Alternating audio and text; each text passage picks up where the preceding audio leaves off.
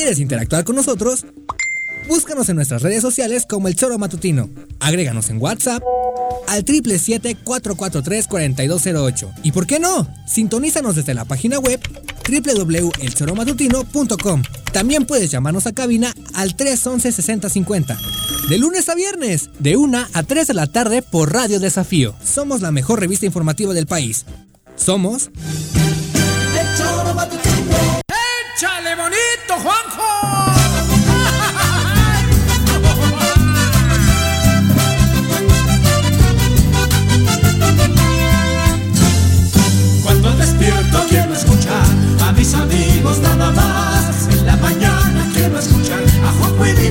nada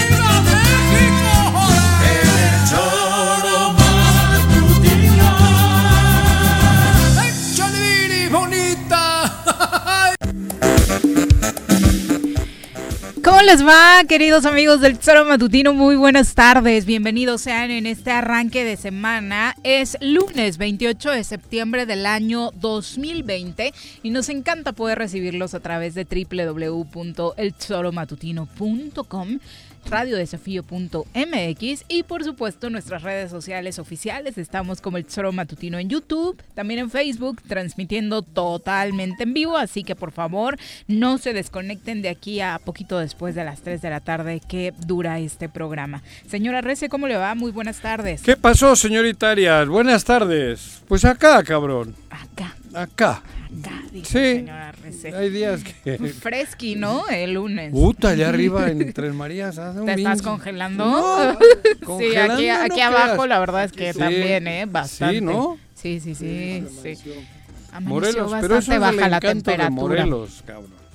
Que te- en, tan, en un territorio tan chiquito, que tenga tanta variedad en todo, ¿no? De en climas. microclimas, Ujú. en, en todo, en, en gente, en la chica. No, pero Cuernavaca las barrancas son. Parte Sí, Vamos a presentar tenemos- a quien nos acompaña en comentarios e iniciamos Ah, de lleno este con la conversación. metiche, cabrón.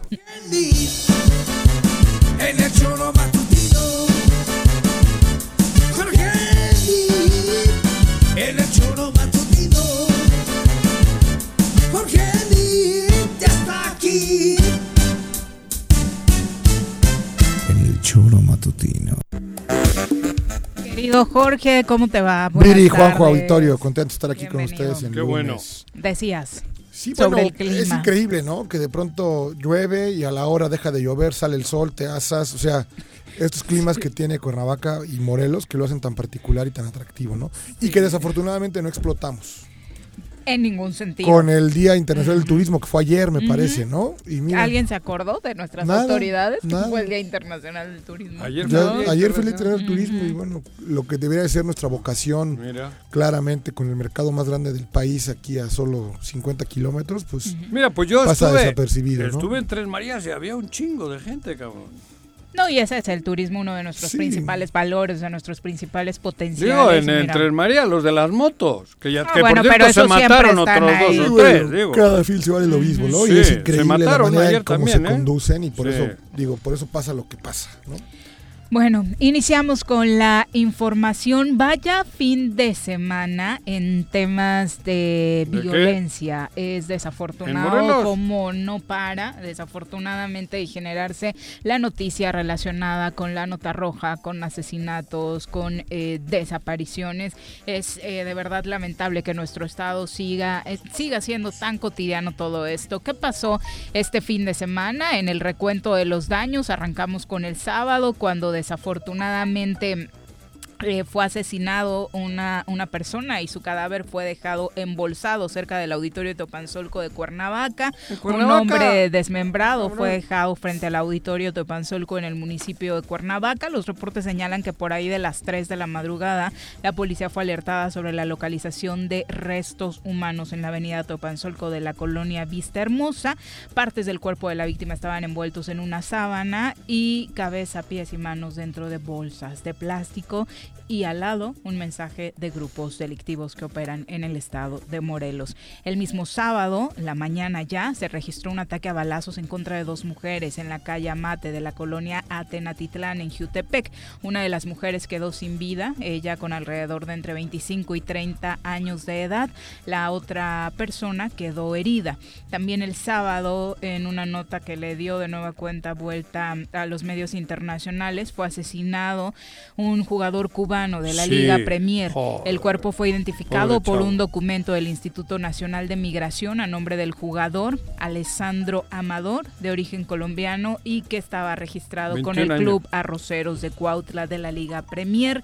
Eh, obviamente esta, este, el hallazgo de este cuerpo pues cruzó nuestras fronteras, obviamente Joder. le ha dado la vuelta al mundo la noticia de este jugador de 21 años. Su cuerpo fue encontrado en el paraje ubicado en la carretera del Hospital Calderón y presentaba contus- contusiones en la cabeza, en el pecho y en el Pero la estrategia va bien, ¿no? Sí. Y solo, y solo es el sábado, el domingo asesinaron equipo, en uno, Cocoyoca cabrón. dos personas, entre ellas Una una, niña, ¿no? menor de edad de 14 años. Fue alrededor Jo, de las párale. 4.30 de la madrugada de este domingo cuando se registró esta, esta agresión a balazos que dejó dos personas sin vida en la calle Buenos Aires Pero- de Yautepec. Y hoy no para, también eh, amordazado y maniatado fue encontrado el cadáver de un hombre en la carretera Yautepec-Cuautla en el municipio de Tepoztlán alrededor de las 7 de la mañana.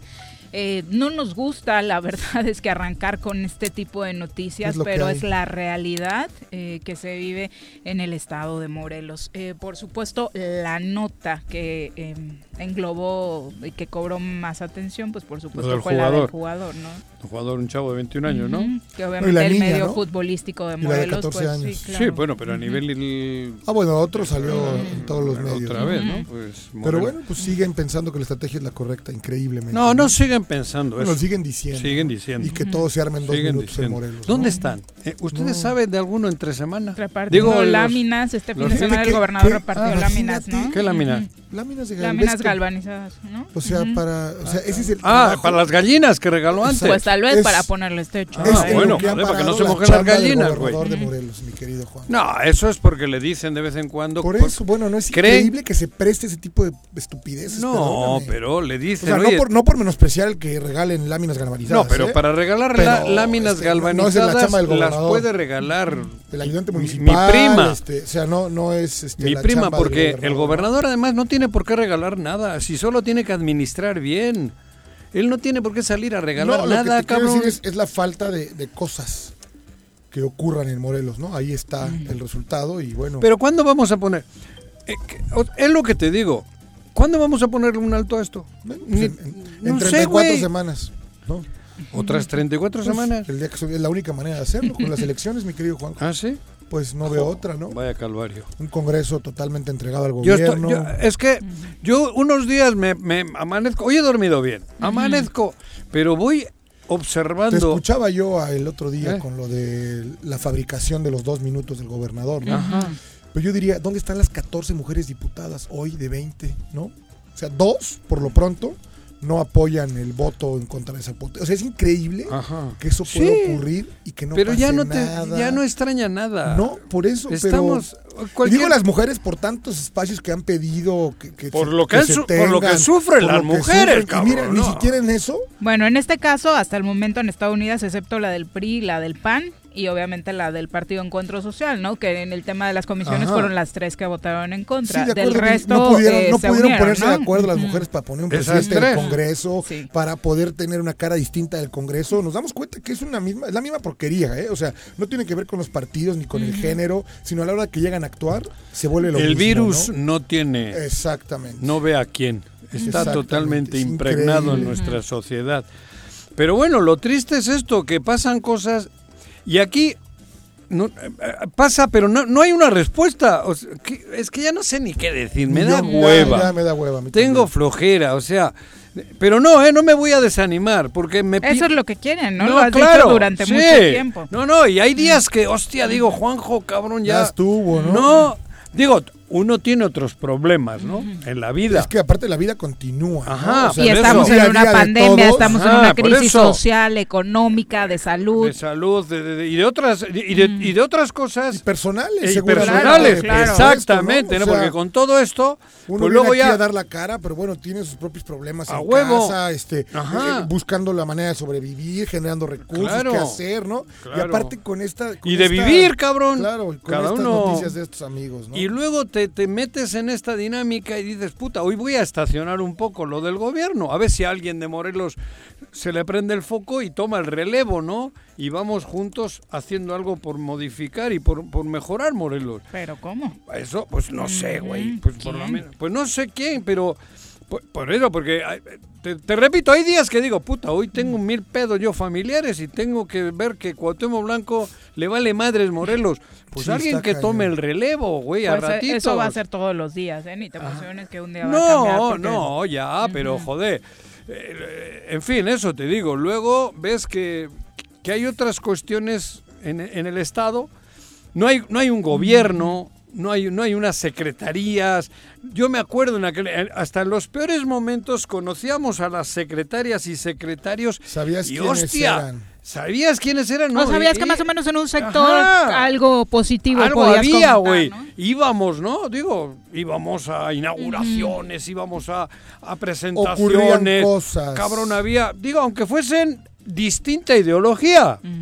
Hoy, No hay nada, hoy yo me cierro, meto, ya estoy metiéndome en mi cabeza como el avestruz y chingue a su madre el mundo. No hay nada, La verdad, Juanjo. agarro y me voy a la- al bosque. un me estoy perdiendo en un bosque. gobierno, pero aparte inoperante, ineficiente. y nosotros, Sí, bueno. Joder, es que a eso voy, cabrón. Y nosotros, ¿y nosotros qué? Ya estamos todos metidos en esta inercia. No hay gobierno, es que no, no podemos entender que es una empresa, un barco a pique, que es una empresa en quiebra, que es un estado, ¿cómo se dice? Un estado fracas- Fallido. fallido. Totalmente inoperante, fallido. Pero ¿y nosotros?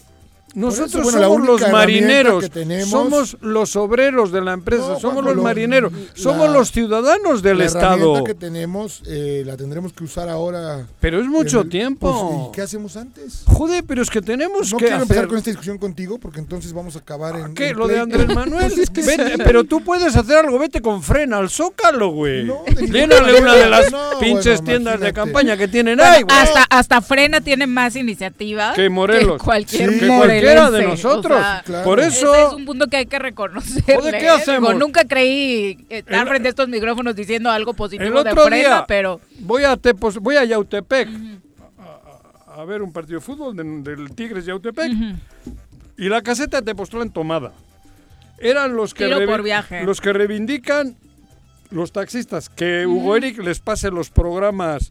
Ahí ves a todos los del transporte público con sus Ajá, letreros. Y ¿eh? les digo, ¿pero por qué no van a Tabachines? Claro. Cabrón, ¿qué Ahí- hace? Yo les, le- le- les dije... O la- a Pedregal o en México, ¿no? O sea, porque. Bueno, pero aquí, es- bueno, pero es que a aquí en- Pedregal. Aquí en ningún lado lo van a encontrar, pues pero, aquí no viven. Por eso, pero no sí viven en Tabachines. Este, cabrón. Tienen una casa que- Bueno, que, rentan eso. o compraron Que ya tal incomoden vez. en Tabachines, Sí, pero lo que cabrón. te quiero decir es Porque que como funcionarios necesitan tener acreditado Claro, que están nunca acá, ¿no? los van- a Pero les dije a los taxistas o a los hombres que, a ver, señores, entiendo, cabrón, ustedes están Ah, te pusiste a pelear ahí. No, no, no me peleé, platiqué desde, apoyarles. No sé. Les dije, pero a ver, ¿ustedes creen que la gente se va a solidarizar con ustedes? Sí, sí, no. Si les están pidiendo ahora 20 pesos en la caseta en lugar de los 30 que bueno, pero no ¿saben qué hay que hacer? Vayan donde el que les está jodiendo. Y entiendo, Andrés Manuel dijo, ya, ya, yo ya entregué todos los recursos. Lo dijo Andrés Manuel. Sí, ya están entregados. ¿Será Dos- cierto? Pero Lo para eso hay un pregunta- delegado, güey. pregunta- Ah, no, por eso. Pero entonces. Andrés ¿qué- Manuel dice muchas cosas también, ¿no? Que Pero no, que- no necesariamente son ciertas. Bueno, No, el delegado no, para lo ha sí. el delegado no lo ha Para mí desmentido, sí. ¿no? El delegado no lo ha desmentido. Pero el delegado está ocupado en crear su partido, Pero, en, ay, güey, en todo, pero, menos en lo que aquí eh, ocurra, voy a lo que- en sacarle hasta el último centavo Pero ¿qué a tenemos Morelos, que hacer? Juanjo. ¿Qué tenemos? Votar y votarlos. No, eso está Bueno, lejos. Ahora, por ejemplo, mañana, en lugar de joder, en la casa- en la- el otro día, el día anterior, voy para Teques a la presentación de otro equipo de fútbol con Juan Ángel al lago. Puta, la caseta tomada. Otro pedo. Pero, joder, ¿eso qué es? Uno ya malinterpreta. ¿Es por lana? ¿Es por eh, reivindicación Pues, social? una anarquía en el país también increíble. Vamos ¿no? a En ir- Morelos, por lo menos, pues. Vamos a ir a donde hay que ir. A la pregunta de qué, qué hay que hacer. Vamos a ir a donde hay que ir. Donde les duele. Tocarles la puerta a cada uno. Claro, ¿no? cabrón. Joder, cabrón. Bueno, y aquí quien alza la mano, pues obviamente todo se politiza. Esa es parte de la queja de el eh, alcalde de Cuernavaca, Antonio Villalobos, quien anunció pues este tema del bacheo en la ciudad, un tema que por supuesto urge después de que tras las lluvias de hace un pa- que iniciaron hace un par de semanas de manera más fuerte, todos somos testigos de que el trabajo que se había hecho en las calles de la ciudad era completamente malo, el pavimento lo sabíamos, ¿no? botó, eh, ya Lo que hicieron eh, Cuauhtémoc Blanco y tu, am- y tu amigo Fidel también, ¿no? A inicios de este sexenio. Desde, de- por sí, eso, sí, sí. desde la anterior, desde la alcaldía, aquello que presumieron que le habían metido no sé cuántos chingados Creo que se 60 gastaron más con esa campaña negra comprando tanguitas para ponerlas Ajá. en alguna obra que realmente. Pero ahí están las fotos ¿no? donde el flamante gobernador se dedicó a inaugurar chapopoteadas en Cuernavaca. Ya vimos cómo quedaron, ¿no? Ahí están los Ajá. resultados y tiene, y tiene nombre y, Y no- apellido del responsable. Y, ¿eh? claro, O sea, porque aparte fueron a meterle eh, asfalto a, a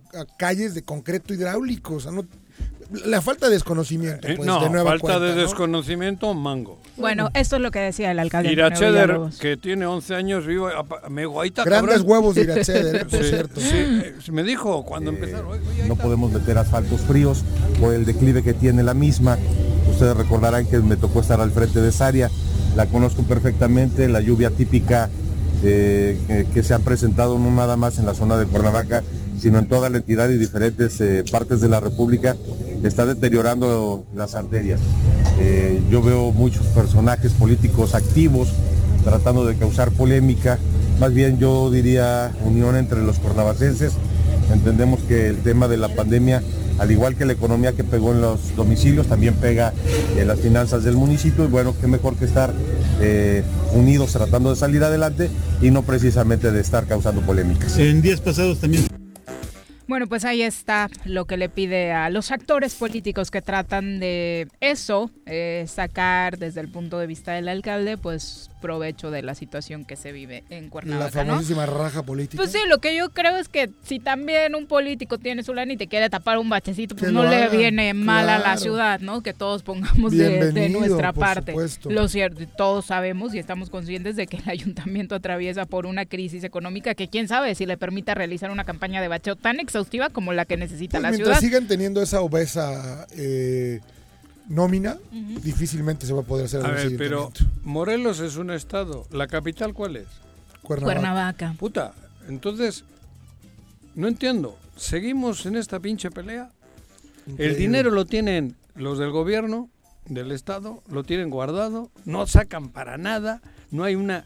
¿Qué? No les Dim- importa, dime el nombre de un secretario. No me digas Cantú, que es el único que me acuerdo. Porque es el de- Constantino Crinis, ¿Ese qué es? Desarrollo sustentable. No me jodas. ¿Constantino qué? Crinis. Puta, yo no había escuchado nunca. Dime otro, tú rápido. No, no, pues Pablo. Ojeda. ¿No te gustó el que yo te dije? ¿Ese Ok. secretario? Sí. Ah, cabrón. Creí que me estabas ¿O qué cotorreando. querías? No, no, ah, es un no, chiste. No sé, es que el, ter- el segundo año y pico, yo no me sé ninguno. Pablo Ojeda, ¿no? Bueno, Pablo. Punto. De veras, estoy igual que tú. Cabrón. Increíble. Entonces, los baches, la agricultura, el turismo. Sí, podían ser buenos o malos, pero siempre los ubicabas. Les ¿Quién voy a decir-? Cabrón. ¿Quién ¿Quiénes es el de obras? Bueno, ¿Quiénes hasta ahora había un güey. Este cabrón. ubicabas. Pero lo ubicabas. Por las era. pendejadas que decía, cabrón. Sí. Digo, no que sea pendejo, por las pendejadas que decía.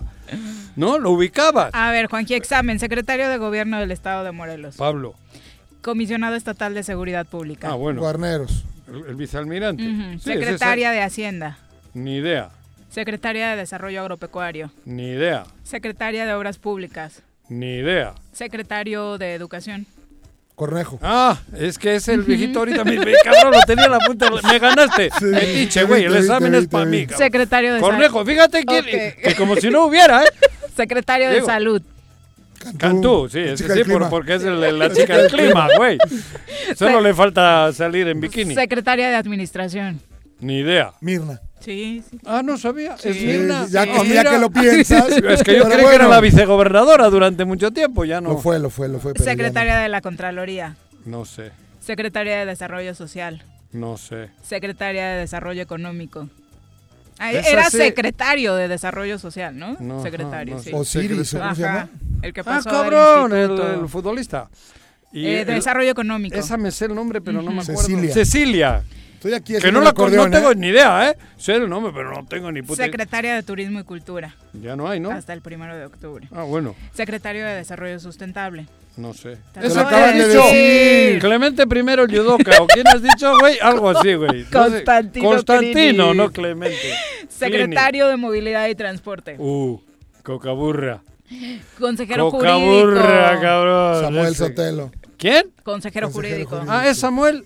Ah, no, no sabía. Y fiscal general del Estado. Ah, bueno, pero, Pero ese no es es de- descentralizado, Ese sí. está afuera. Ese Ul- Uriel Pues Carmona. reprobaste, Juanji. ¿Cómo no Reprobaste. Y eso que estoy en medios de comunicación. Claro. Imagínate que Y debería eres de. chismoso. Y Sí, eso. ajá, yo normalmente les el conocía. comunicador más chismosito Pero de aunque no tuviese relación económica, como es el caso, pero siempre teníamos una buena relación con los secretarios. Bastante Relación- buena. Hasta, hasta el pedo con, con Graco y la chingada. Yo me Pues nos toda sacaron madre. del aire y de hecho muchos secretarios Seguían. en aquel entonces no tuvieron la prohibición de Ah, venir. no, ¿eh? Teníamos secciones con, Con gente Valencia, que trabajaba acuerdo. en gobierno del Estado El de la- y venía a la entrevista Cristina Fes. Cristina, Leslie. cabrón. O sea, vinieron Brenda. en una época en la que no teníamos Brenda, ni joder. comunicación, ni buena relación, ni convenio, pedo. ni mucho menos con el gobernador. Porque trabajaban. Claro. Había Porque trabajaban. Sí, o sea, imagínate Cabrón. que te traigan a la Secretaría Había de algo que Públicas. informar, había difusión. Que te traigan a la Secretaría de Obras Públicas, ¿no? ¿Qué le vas? Le preguntas de tres calles y la dejas en ridículo. Es mujer. Es mujer. La- pero es directora solo, ¿no? Que le anda en plenos poderes. La que es este ¿Quién? encargada del despacho, Eso, ¿no? exactamente. Bueno, pero a lo que voy. Nos- te- fíjense la barbaridad que estamos comentando hoy en el choro matutino. No tenemos gobierno. y tenemos nosotros estamos acéfalos, estamos... eh, oye, un cuerpo... Ustedes pasaron el examen, queridos radioescuchas. Ver, Cuéntenos joder, qué cabrón. calificación Exacto, sacaron, si repasaron, a- Eso. superaron a Juan. Y, y ya no te... pre- Bueno, no me has preguntado la chingadera esta de Sanz. ¿Cómo se llama? Ah, bueno, solo secretarios. Ese no es Bueno, secretario, sí. ese es el... Era el único que te sabías. Ajá. Ese sí te lo había sabido. Ah, Eso- mira, ya nos dice Chabaneri que está muy apenado. Dice, no conozco a ninguno de los funcionarios. Mira, ¡Qué pena! Mira, cabrón. Y a algunos les preguntas por el gobernador y van a dudar. Claro. Si le dices quién fue un gran jugador mexicano, te dicen en chinga Hu- Hugo Sánchez. Ah, no, digo Cuauhtémoc Blanco, güey. Pero si le preguntas por el gobernador de, de- de Morelos, ay, vete tú a los... Igual no saben, cabrón. Yo creo que no. Por- esto es una tragedia. Está cañón, va. Es, es que Sinceramente. Está cañón. estoy cotorreando. No, Yo no, sé no, no, los no, que- de la broma de a la, realidad. Pero esto es...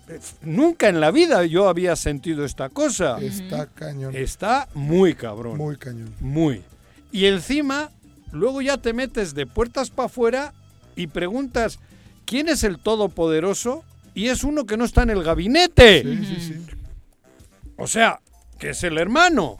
Claro. O el supersecretario o el superdelegado, güey. este, es que es que la reuniones. Pero esto es algo atípico, algo algo increíble, Inaudito. inaudito. Totalmente. Pero las calles despedazadas, los municipios cada uno por su lado, Esa- los alcaldes Esa campaña política que hicieron para pavimentar Cuernavaca a inicios del sexenio, Este- hoy más que nunca se necesita. Hoy sí del necesita estado, la claro. ciudad, hoy sí necesita inversión del gobierno del estado A en eso sus me refería. calles. la solidaridad y no con los se que ve aquí por vivimos, dónde. Claro. Por eso preguntó que si Morelos es Porque el aparte estado de vienen, vienen de donde saben cómo está. O sea, que no hay un solo centavo, ¿no? Digo, y supongo que Cuernavaca sí la transitan, ¿no? Como para darse Pues es que es cuenta la del estado Pero de- están los poderes, están Por eso, mínimo Cuernavaca sí la transitan, aunque ustedes digan que no viven acá No, y que se la joder, pasan en otro eh, estado. No, vienen o en por la el Ciudad doble piso. agarra la autopista, bajan, Bueno, se meten ver, en el libramiento este a y se Tabachines meten a Tabachines, güey. No me jodas. Sí, claro.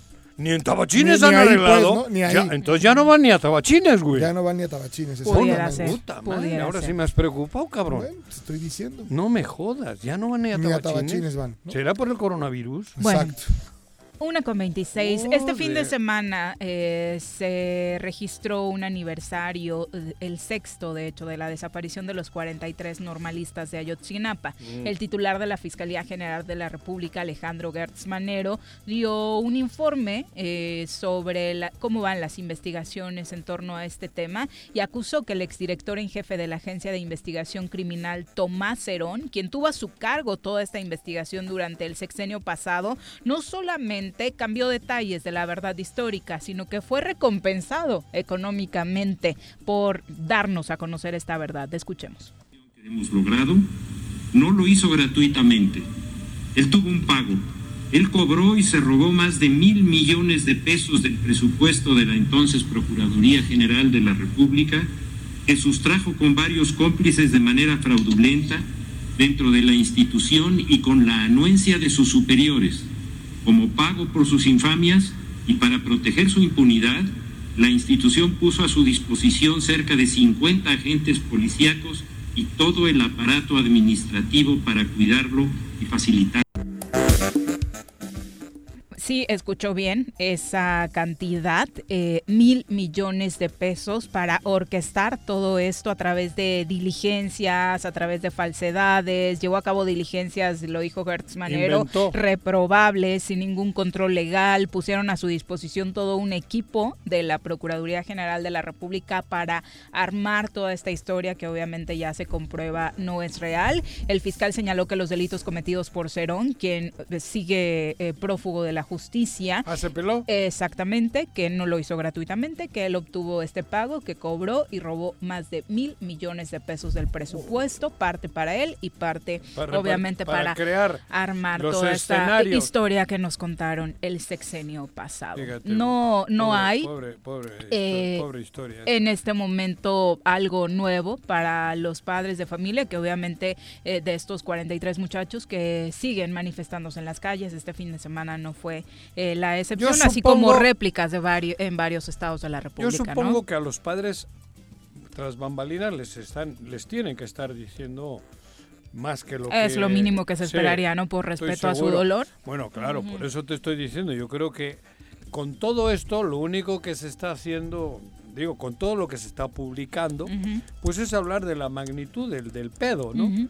Porque ahí estaban involucrados gente de, de- de- de- de los diferentes poderes, eh, esto de seguridad, todos.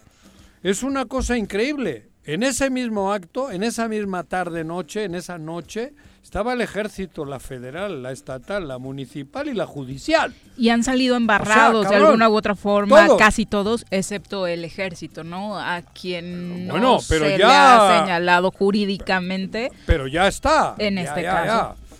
Pero eso es la, la- la- Pero fue el Estado, ¿no? Como dice el eslogan el de los Estado, padres, fue eso el Estado. digo, Mm. Fue el país, el, El Estado. orquestador de Claro, Sí, la institución. la institución, cabrón. Exacto. Pero yo creo que ya es momento también, bueno, no, yo supongo que a los papás les están diciendo, les están diciendo qué pasó. Los papás, lo que pasa que ya tiene que haber una, tiene que hacerse justicia.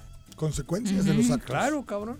Que no quiere Que decir que, desafortunadamente aquí nunca pasa nada, ¿no? pero no Esa tiene, es la realidad. pero también yo entiendo, no son los militares, fueron algunos. Claro, Sí, claro. o sea, alguien dio una orden. Y se Ajá, tendría que castigar a ah, ese sector. Sí, a ver, no, podemos satanizar. No, claro. Es como la chava que mataron en Chihuahua, ¿no? Ajá. Jessica, bueno, no puedes satanizar a la Guardia Nacional por el actuar de un par de, lo- guardias nacionales, ¿no? Claro. O sea, que, que- Pero el ejército tendría que también ya actuar.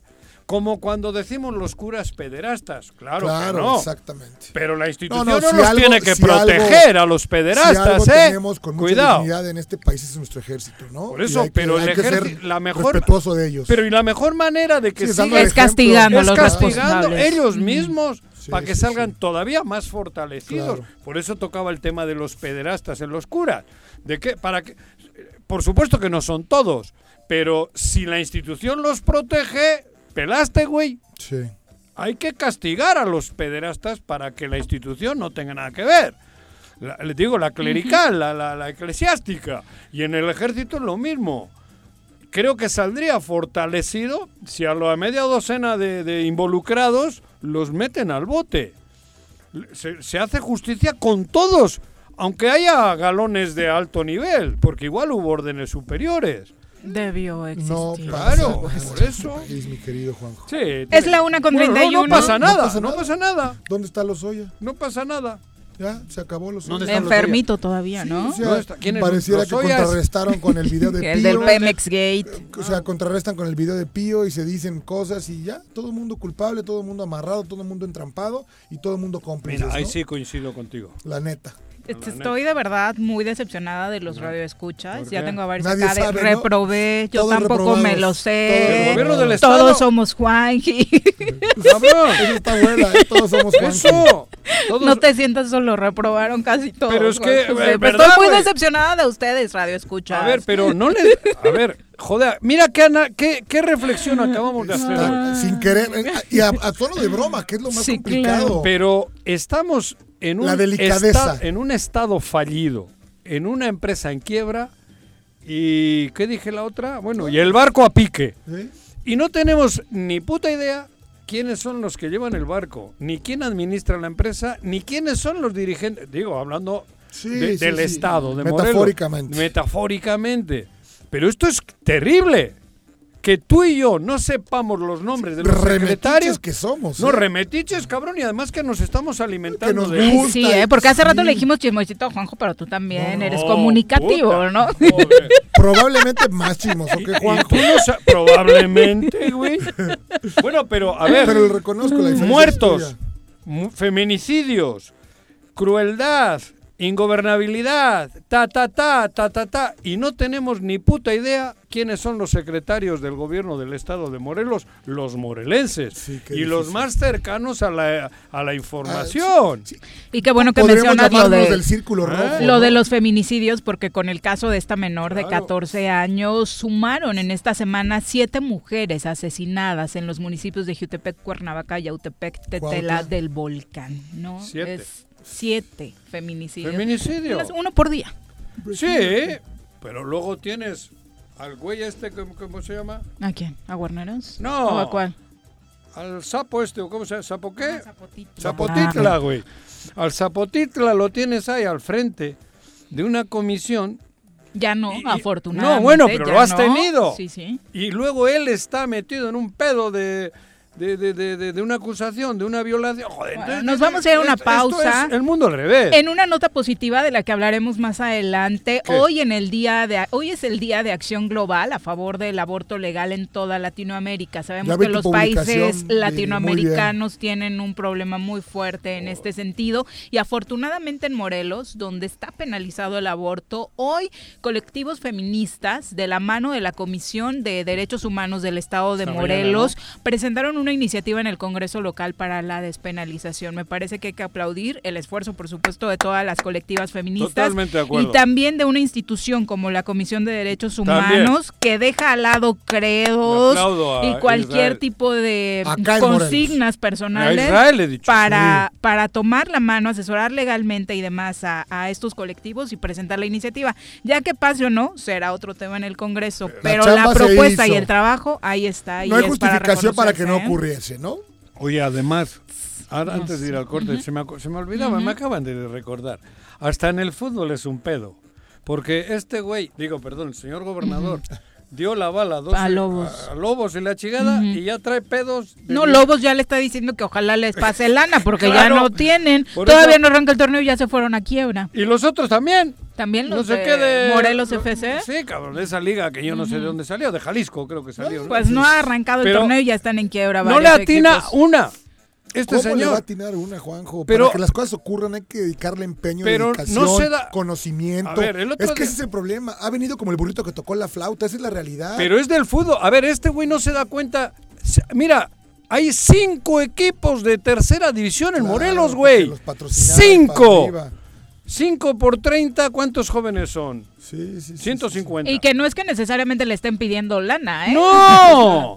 Ayuda. Como- a- como sí lo están haciendo eso, estos equipos. Está el Cuautla de segunda Los división. arroceros. Claro. Bueno, de Pero hay, al- alcaldes que están queriendo apoyar. El gobierno del estado ni una, no le atina ni una. Se meten todo chueco, cabrón. Porque los dos no equipos que hay de esa liga no es una, no son, Es una liga pirata. es una liga pirata y, y- No les deja negocio, no es- entonces vámonos. en lugar de ayudar a los jóvenes de Morelos. Hay No cinco equipos de... en- en- es el estado más chico y creo que en porcentaje somos donde más ayudamos a los jóvenes. Y este señor, que es el gobernador que viene del fútbol, cabrón, no tiene ni, ni, ni la decencia de acercar a los equipos de, la origen. tercera. Bueno, es la una Está 37. metido con dos equipos que nada tienen que ver con Morelos. Patitos. Tengo miedo, tengo miedo, tengo miedo, tengo miedo, tengo miedo, señor, tengo miedo. No te asustes. Quédate en casa y escucha Aprendo en línea todos los días. En el Colegio Cuernavaca nos hemos adaptado a los nuevos tiempos. Tenemos el mejor modelo educativo y lo llevamos a cada hogar mediante plataformas digitales. Conócenos. Tenemos colegiaturas accesibles. colegiocuernavaca.edu.mx. Tu camino al éxito. Tus contribuciones son indispensables para continuar prestando servicios. El gobierno con rostro humano de Jutepec te invita a realizar el pago de tu impuesto predial. Durante septiembre, obtén 60% de descuento en recargos. Más información al número 777-404-3581, extensión 306. Ayuntamiento de Jutepec, gobierno con rostro humano. ¿Te gustan los caballos? ¿Tienes uno? ¿Sabes montar? ¿No? ¿Quieres aprender? Conoce los beneficios de hacerlo en Rancho de la Media Luna en Huitzilac. Contáctanos al 777-155-1062.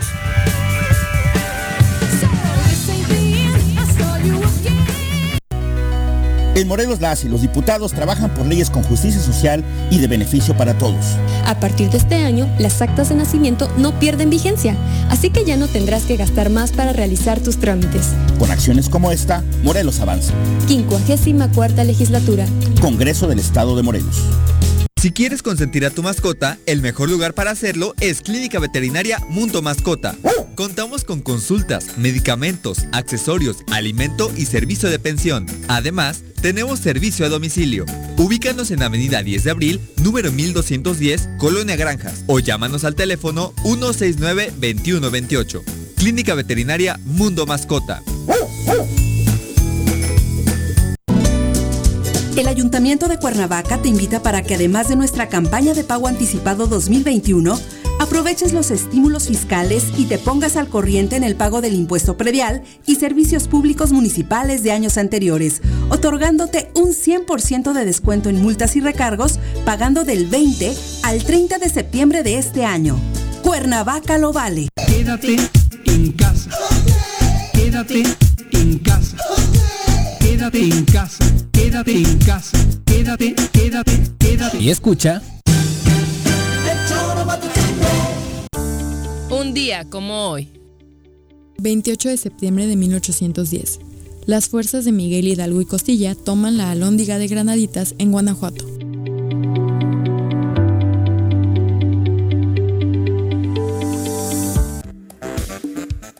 Una con 40 de la tarde, gracias por continuar con nosotros, gracias a todos los que nos escriben a través de WhatsApp, ¿cómo lo pueden hacer, Jorge? En el 777-443-4208. Señora Rez en cabina. 311-6050. Abrazos para Virginia Colchado, para Charlie Peñalosa, para María Teresa García. Tere, un abrazo. eh, qué bueno que estás de regreso sintonizándonos. Se había desaparecido un ratito. No. Claudia Maldonado dice, es una tristeza arrancar con este tipo de noticias de- sobre la violencia. Dice, cada día eh, peor y no hay acción alguna. Vicky Jarquín, también un abrazo para ti. A través de YouTube también. Eh, YouTube, ¿eh? Sí, dice quien firma como eh, José Manuel.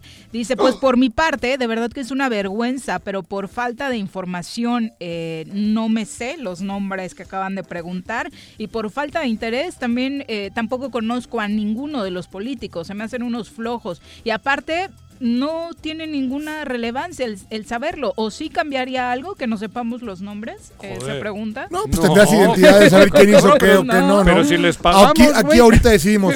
Fidel Jiménez hizo la porquería de- del chapopote, Y- ¿no? Pero si les pagamos, sí. Pero si están cobrando de nuestra lana. ¿cómo no Frida dice, pues no es de chiste que no se sepan los nombres, ustedes solo dejan ver su ignorancia y la razón de Ah, por qué estamos como estamos. Ah, si hacen su nosotros. trabajo como medio de comunicación, deben, deben saber quiénes son sus funcionarios. Ah, y si no lo hacen, con más razón, para saber a quién reclamar, eso se llama cultura cívica. Muy bien, ¿eh? ¿Quién ha dicho eso? Frida. Frida. Saludos Muy a bien, Frida. Te yo también te quiero, cabrón. Una con 41. Ahora, ahora resulta que el güey soy yo. Sí. Ahora Frida Eh, resulta... muchos de los radioescuchas que están ahí diciendo que tampoco. Frida, ¿tú crees que Eres es tú porque lo- brillan por su ausencia y es tu culpa. A ver, Frida, yo tengo que saber el nombre de alguien que debería de estar trabajando, que debería de estar haciendo cosas. Yo no necesito que me diga nadie cuál es, cómo se llama el entrenador de mi equipo de fútbol, ni cómo se llama el volante por derecha. Los conozco perfectamente. ¿Por, Por su qué? trabajo. Por su trabajo. Por su trabajo, cabrón. O sea, yo me tengo que preocupar de ir a ver un güey que no está haciendo nada para ver cómo Porque se no nos lo sabemos, porque Hombre, no los joder, vemos, Frida, ¿eh? Porque no los vemos. Cabrón. Bueno, una con 42, Yo vamos creo a que ahí sí te COVID. pasaste, Frida. Desde la Academia de Ciencias de Morelos, la doctora Brenda Valderrama nos comparte la información más relevante del coronavirus.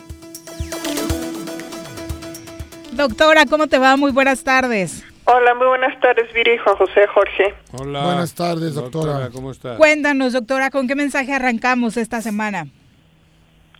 Mira, varios temas. El primero y tiene que ver con lo que estábamos comentando con Juan José la última ocasión. Eh, el gobernador de Campeche decidió que aunque Verde. se pase a semáforo verde no continuarán clases, no comenzarán clases esta semana. Necesitan más información Claro. y sobre todo ver que se estabilice el nivel de contagio. Yo creo que es una decisión muy muy atinada y habrá que seguirle eh, el, el rastro tanto a este estado como a los otros que ya estaban eh, en, en- pues ya en preámbulo para puertas. hacer semáforo verde. Te Escucho, Juan José. No, no, que están en puertas, perdón. Sí, sí, sí, efectivamente. Entonces hay que estar muy atentos porque lo que pasa en ese estado nos va a dar una idea de lo que va a pasar aquí también. Brenda, yo estoy en contacto, como sabes, con la familia en el País Vasco y en Europa en general, ¿no? Y la verdadera situación está cabrona. Madrid está peor que nunca. Claro. Madrid, Como lo ha venido diciendo Ma- ma- la doctora que va a ocurrir, ¿no? No, sí, pero, pero estamos hablando de lugares donde, donde Ya había pasado. ya había pasado, donde hay, hay poder económico, donde y están peor que nunca. Es, es- lo de Madrid es patético, ¿eh? Sí, sí, es tremendo. Lo mismo está, bueno, Israel sí comentamos, ¿no? Hace un par de semanas que iban a aprovechar sus, ese, eh, su periodo de fiestas religiosas para cerrar otra vez, para confinar. Todo este mes, eh, Israel completo como país está confinado. Y así otros países van tomando decisiones. La verdad es que ah, es una situación extremadamente difícil y, y están un poco tocando de oído, ¿no? Están tratando de poner el freno y el acelerador para no afectar demasiado la economía, pero que no se salgan los contagios de control. Eh, simplemente tenemos que ir viendo poco a poco. Ahora, también hay que tomar en cuenta que México es un país enorme, es igual que toda Europa. Entonces es muy muy natural que haya que haya brotes locales y que no hay sea una un comportamiento para todo el país, sino que hay que ir viendo localidad por localidad. Y Morelos fue una de las que empezó junto con la Ciudad de México muy, muy al principio. Entonces sí tendría sentido que terminara su primera ola ya en estas fechas. Lo, lo que hay que evitar es que venga una segunda ola después. Hace unos días el doctor Gatel hablaba de que en octubre sí se espera un repunte importante de casos, doctora. Sí, sí, yo no tengo duda que va a haber un repunte de casos.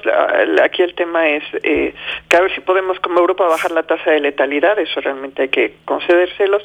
Pero de todas formas, el, el costo directo durante la enfermedad y el costo indirecto, tanto al bienestar como a la economía de las familias, es, es otra dimensión, es muy diferente.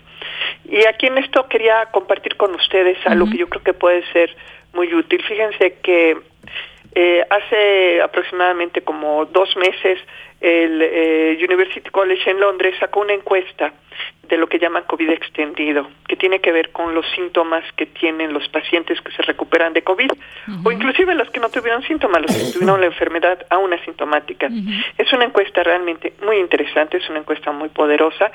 Se mencionan muchos temas que no se están mencionando eh, ni, ni en, ni en los medios, ni en las redes, y tampoco los gobiernos y pues nos acercamos a, esta universidad y con una colega, con Lorena eh, eh, Ramírez Nicoles y yo nos ofrecimos de voluntarias para hacer la traducción al español. Y nos da mucho gusto decirles que hoy salió en el portal de, de esta universidad, del University College de Londres, la versión en español de la encuesta. Y nos, eh, si nos das oportunidad, se las mandamos ahora por WhatsApp para que ustedes la pongan en su página porque consideramos que es muy importante que todas las personas que hayan padecido de COVID le den seguimiento.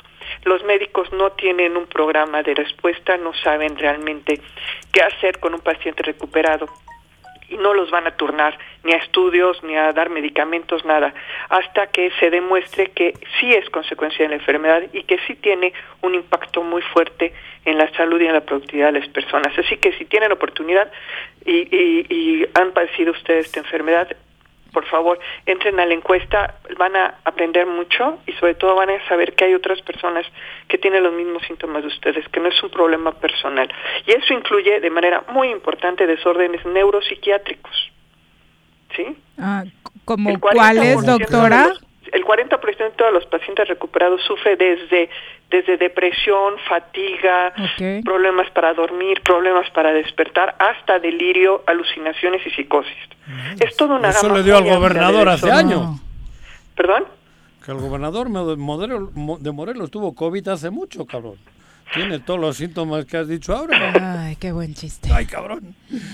Perdón, Pues, perdón. eh, no, no, eh, porque Me pareció bueno. personas- De lo mejor que has dicho últimamente. ¿Verdad?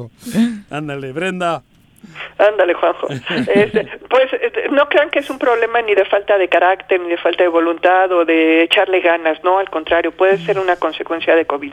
Así que por favor, este, les dejo, ya tiene Juan José la liga, entren, denle una revisada y si consideran ustedes que puede serles útil, contéstenla. Mientras más información haya, más retroalimentación va a haber para el sistema de salud y entonces los van a empezar a atender. Y, y todas estas características de quien ya tuvo eh, COVID-19, doctora, pues me hace pensar que sí hay mucho asintomático, porque esas características están creciendo eh, Muchísimo. muchísimo. Muchísimo. Ayer estuve, tuve la oportunidad de estar con, con un procurador estatal que no es de Morelos y pues nos decía que están empezando a ver un repunte muy fuerte de, de violencia pequeña. O sea, no solamente el tema de, de las alturas robos, sino te- violencia, actos violentos, actos desaforados, sin explicación, agresiones sin, sin motivo. Y puede que tenga que ver con esto también, con este desbalance eh, Neuronal. neuronal que produce el COVID en algunas personas. Así que, de veras, eh, no lo echen en saco roto. Si ustedes tuvieron COVID o saben que alguien tuvo o sospechan que tuvieron, dedíquenle un, un ratito. Es una encuesta larga, detallada, pero vale mucho la pena. Doctora, muchas gracias por la comunicación. No, al contrario, cuídense. Nos vemos, doctora, gracias. Buenas tardes. Bueno, pues en efecto, Campeche es el primer estado que se encuentra en semáforo verde en nuestro país. Esto significa que tiene el menor de los riesgos por la pandemia de coronavirus en el país, de acuerdo con Ricardo Cortés Alcalá, director general de promoción de salud. Esto no significa riesgo cero ni que el problema se haya acabado en Campeche, pero sí que ha sido el primer estado en controlar la propagación del virus. La dinámica de la epidemia disminuyó lo suficiente para que actividades sociales y económicas vayan regresando casi en su totalidad y en esta nueva normalidad que estamos viviendo actualmente. Es obvio que ya en muchos otros sectores se pretende dar este regreso, no solamente hablábamos de las escuelas, donde ya cada vez escuchamos mayores mensajes de que quizá el próximo mes estemos de regreso, sino también para quienes seguimos deportes como el fútbol en México. Creo que las campañas para sensibilizar la importancia de que haya gente en los estadios, de que los vendedores están eh, en las afueras de los estadios, tienen muchas pérdidas y demás, está creciendo cada vez más y no sería raro ver en las próximas semanas ya gente. Pues en Estados Unidos ya les valió madre. estadios. Ayer, eché un vistazo un poco al tema Campeche. Ujú. Estaba de flojón en... Como cada fin. ¿Así? Después del gran partido que estabas de fútbol viendo. Antes, ¿no? no, Antes. no antes del América ¿Verdad Cruz que ahorita comentamos 9 de la noche en domingo, están locos. Eso es una- Pero es para un crimen. partidazo y la verdad es Sí, que no, joda, me quedé- durmió me- a medio México. Pero estuve de verdad leyendo un poco el tema Campeche. Vean Campeche. Digo, no estoy Las estrategias, Las estrategias. económicas y sociales. Eso, sí. de verdad. Ahora las repasamos No, no, porque no, ya que estamos hablando No quiero ser, ¿cómo se dice? Amarranavajas. Amarranavajas. Chequen lo que hizo el gobierno para que el pueblo responda. No fue Pues casual. digo, sí. No, Ahora lo platicamos porque pero tenemos en la línea que- telefónica Hubo redirección de dinero. hablando del COVID-19 a la diputada Tania Valentina, quien este No fin de semana anunció Tania. que Positivo. dio positivo en ¿Cómo? COVID-19. Eh, diputada, ¿cómo te encuentras? Muy buenas tardes. Hola Viri, ¿cómo estás? Muy buenas tardes, Juanjo, ¿cómo están? A Oye, todos los radioescuchas, bien, gracias. Preocupados. Compañera, Sí, de- de- camarada, amiga revolucionaria. De Jorge entrada, preocupados por tu salud, diputada. ¿Qué ¿Cómo pasó? te encuentras? Bueno, antes que todo, pues ya sabes, ¿no? En, este- en la casa, en tu casa, este, difícil porque yo siempre ando en la calle, ¿no? Ajá. Entonces estoy así como que aún no me encuentro. Enjaulada estás. Pero Enjaulada, enjaulada. Ajá. Y bueno, muy contenta. Quiero decirles que me ayudó mucho que eh, la- desde la semana pasada tuve, empecé con tos, pero con el tema del COVID que he estado muy pendiente con los ciudadanos, he tenido acercamiento con doctores del Hospital General eh, Mm. de la Ciudad de México, que es un hospital COVID del gobierno federal.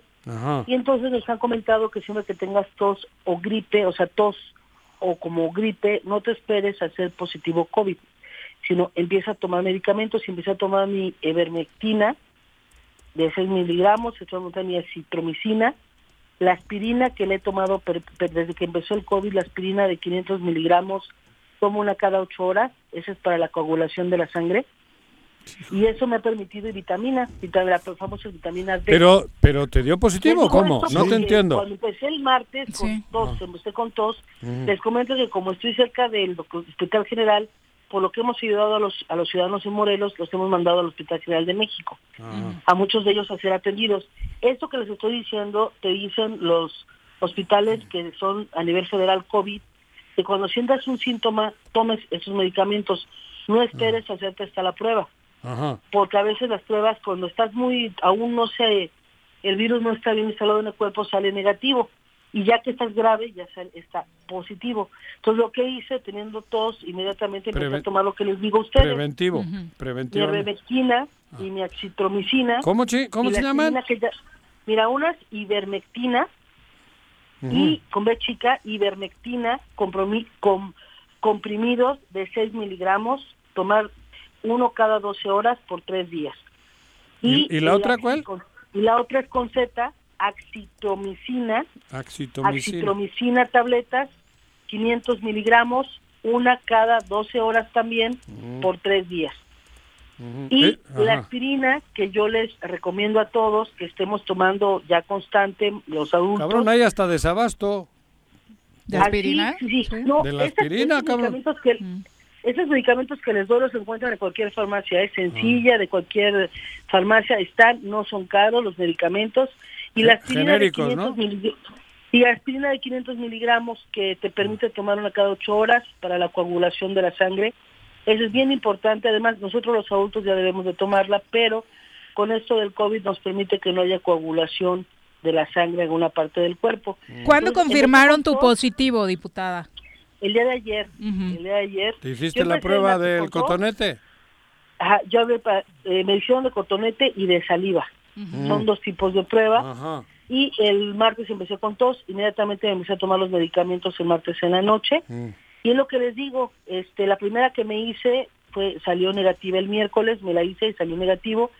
Y me, me tomé mis medicamentos desde el martes en la noche y ya, y ya cuando me di cuenta que algo estaba mal, pero que había salido negativo es que no tenía ya el sábado ayer en la mañana ya había perdido el, el olfato y el gusto. O sea, ahorita ya estoy recuperándolo, pero desde viernes en la noche y ya el sábado en la mañana no me sabía absolutamente nada, nada. Parecía que comías plástico, ya sabes, Ujú. sin sabor y no hueles a nada. Y te sientes raro, porque si sientes algo raro en tu organismo, te sientes como cansado, pero un cansancio raro, así como diferentón. Ahora, Y diputada, este- y es donde me hice mi otro estudio, que es el de, hice primero el de la saliva, luego me hice el de cotonete. El de la nariz. Y ahí sí, me entregaron ayer, salí positiva, pero ya no había duda, porque ya tenía, Todo. pues ya no olía, ni, ni, ni tenía olfato, ni tenía gusto. Los síntomas. Lo único bueno es de que al tomar medicamentos a tiempo, la verdad se los digo, me permitieron tener temperatura, comprarse un aparatito de oxígeno que se pone en el dedo, que vale este, 600 o 800 pesitos. eh, Sí, como una pinza, ¿no? Como la pinza Es esa una que pinza Para estar monitoreando. Ajá, y tienes que tener de 90, no bajar de 90 por ciento.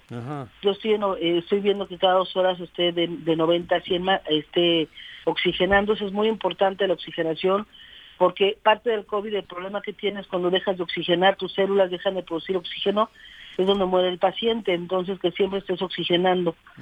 Y, este, y es lo que estoy haciendo. Entonces, no he tenido temperatura. La verdad, no tengo dolores musculares. Nada más no tengo olfato ni gusto, eh, que ya en unos dos días espero recuperar y este y como la voz que me escuchan como con tos, una pequeña tos que tengo y la voz que se me escucha rara y sí un dolorcito pequeño de pecho como cuando te enfermas mucho de tos, que sientes que como que te, a veces no respiras muy bien, eso es todo, pero realmente estoy ¿Y contenta, estás cer- agradecida en casa? ¿Estás cerrada en casa? Sí, encerrada en casa, obviamente avisé.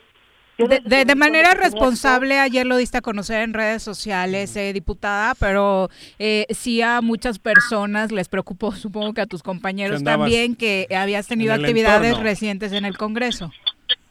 Así es, bueno, estuve el día jueves, si no me equivoco, cuando estuvimos viendo que se fiscal. pudiera ratificar, que Ah. el fiscal, la fiscalía pudiera ratificar, eh, ¿verdad? Igual por eso no fue estaba Guarneros, ya sabía que tenías, cabrón.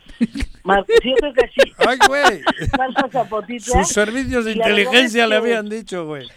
Para ver, sí, hombre, pero yo creo que sí.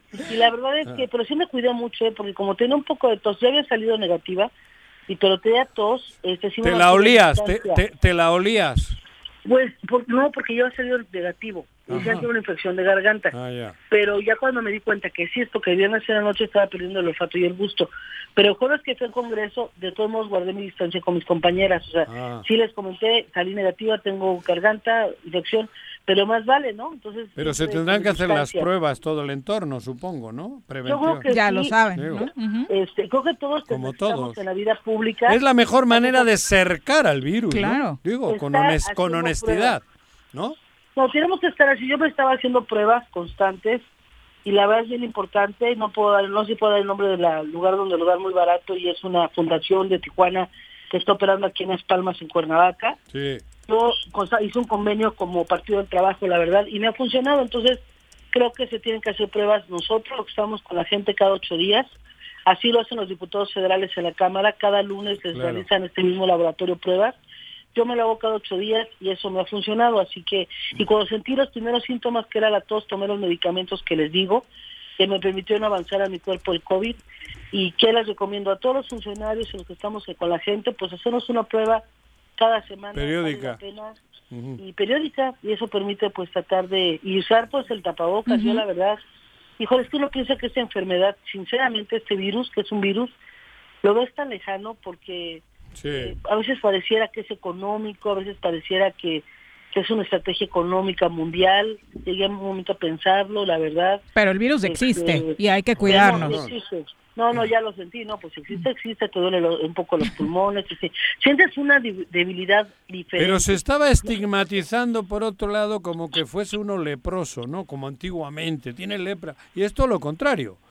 Joder, el que tiene, No, el, que, el que tiene coronavirus lo tiene que decir, lo tiene que decir porque No, además, no, no. cabrón, es un accidente, ¿no? No es que uno no se que haya bañado. claro, no Digo, pasa nada. Sí, claro. Es bien importante que avisemos los que, eh, avisar inmediatamente, hacer Ese- público, es bueno porque somos gente que estamos con responsabilidad pública, avisar que tenemos COVID para hacer un ejemplo de responsabilidad no Claro. en nuestros hogares, este, operar por teléfono. Ahorita estamos en una realidad de tecnología. Ya puedes operar como ahorita con ustedes por teléfono, Claro. con videollamadas, con Zoom. Tenemos equipo que gracias al equipo que está, mi equipo está trabajando, las cosas no se detienen y lo más importante pues es la salud y, lo, y también dejar de contagiar. Exactamente, eso- diputada. Y aprovechando que te tenemos en la línea telefónica, no habíamos tenido la oportunidad de hablar contigo del caso Zapotitla. Eh, por razones personales no pudiste estar en la sesión en la que eh, se le retiraron las comisiones, pero como legisladora, ¿cuál es tu postura? Mira, creo que lo que está pasando es muy lamentable. Eh, Nos lastima, eh, bueno, que es un hecho personal, pues es una, pues lastima todo el Congreso del Estado, el Poder Legislativo, y nosotros ya dimos un pronunciamiento este oficial como diputada del Partido del Trabajo y como compañera, lo que le solicitamos al compañero es que pida licencia. Creo que él tiene que se- pedir una licencia de 60 días y ponerse las manos de la autoridad. Si él, eh, nadie lo está culpando, ni tampoco yo, so- yo soy nadie para señalarlo sin las pruebas suficientes. Bueno, le está culpando tiene- una mujer. Claro, hay un señalamiento, hay una imputación directa, tiene- ¿no? Ajá, cuidado. Él tiene que, claro, él tiene que ponerse a disposición de las autoridades, Claro. tiene que pedir licencia y que sean las autoridades que hagan las investigaciones, todo lo que sea eh, pertinente para saber si es culpable o no. Pero si lo es, sí tiene que estar castigado como cualquier ciudadano que hace esto tan lamentable que es el abuso hacia una mujer, que es, imagínate una violación que es tan terrible, que es algo con lo que hemos estado luchando. Y más que nada, que siempre hemos, hemos trabajado, que es esta violencia que se vive, que es precisamente el abuso, el abuso de los hombres que cuando tienen a alguien, una, a una mujer, pues abusan de su fuerza física, eh, a veces tienen que drogarlas, etcétera, para hacer el abuso físico, el abuso sexual. Es muy lamentable, creo que espero que él pida licencia, esperamos todos y todas que tenga esa sensibilidad, ¿verdad? Que entienda que tiene que pedir licencia y ponerse en las manos de la autoridad. Y que no tengamos que ser desde el Congreso del Estado, tengamos nosotros como compañeras y compañeros legisladores que somos responsables con la sociedad y con las mujeres, que hacerlo desde el Congreso del Estado y hacerlo desde Te el hiciste, men, digo, te hiciste, Pato, perdón, para no ir el día de que pasó el, el asunto, o no pudiste ir. El día que, ¿cuándo fue la sesión, perdón? No me El acuerdo. martes. El, jueves, el- sí, el día que se tocó, fuerte, mira. Ajá. No, el, porque la, la mayoría de las mujeres Fue el martes, ¿no? Y se notó tu ausencia. Y ahí ya ves los chismes, que si no fuiste porque te hiciste el men, eso, Pato, porque tal. Juanji pensó mal. ¡No! Yo sé- no, yo no pensé mal. Hubo quien dijo, cabrón. Pe- Pero eso, ese día tuviste una causa mayor para no estar. Bueno, Diputada, parece ser que perdimos la, la comunicación. comunícame. Sí, ahora tratamos de, de retomarla. Sí fue el martes precisamente la, Ajá. la sesión en el Congreso del Estado de Morelos. No, fue la diputada Keila, ¿no? Que nos había dicho de por acá en entrevista Ajá, que por que- motivos personales Por- que no no habían pudo, estado. ¿no? Que había, por eso, pero la pregunta es Ujú. para que me lo diga, ¿no? Exactamente. Vamos a, ya la retomamos para eh, concluir la charla con la diputada Tania Compañera. Valentina. Diputada. Bueno. Ah, perdón, ¿ya me pregun- escuchan? Sí, Sí. te pregunté y Ah, se les cortó. decía, sí, sí, sí, les decía Ajá. que el día jueves estuvimos todo el día, y desde que llegó el fiscal, se No, el decidió mar- que íbamos, este, Creo que no, fue... del jueves. Ajá, No, la, sesión reunión a la que no La asistí. última reunión La de la- sesión la- fue el jueves pasado. Ajá. Que yo estuve ahí. Llegó el fiscal, se acordó que iban a llegar, el acuerdo de junta se tenía que respetar, donde Guarneros, el secretario de gobierno junto al fiscal, Sobre las comparecencias. juntos en una Ajá. comparecencia. Ujú. Pero el día que se votó sobre lo de fue, ahí fue. Ah. El día, ese día nos fuimos con el personal del fiscal Mm. hasta la secretaría, la oficina de la secretaría técnica, que hay un video que grabó Keila, la diputada Keila, Ajá. donde vamos ocho diputadas y ahí va tu servidora. Ajá. Ahí vamos todas y estamos hasta las 5.40 de la tarde hasta que nos hasta que puede ratificar el personal de fiscalía. Ajá. A esa hora, yo todos los jueves, como saben, me voy a la Junta del PT Nacional Ah. y me voy a México.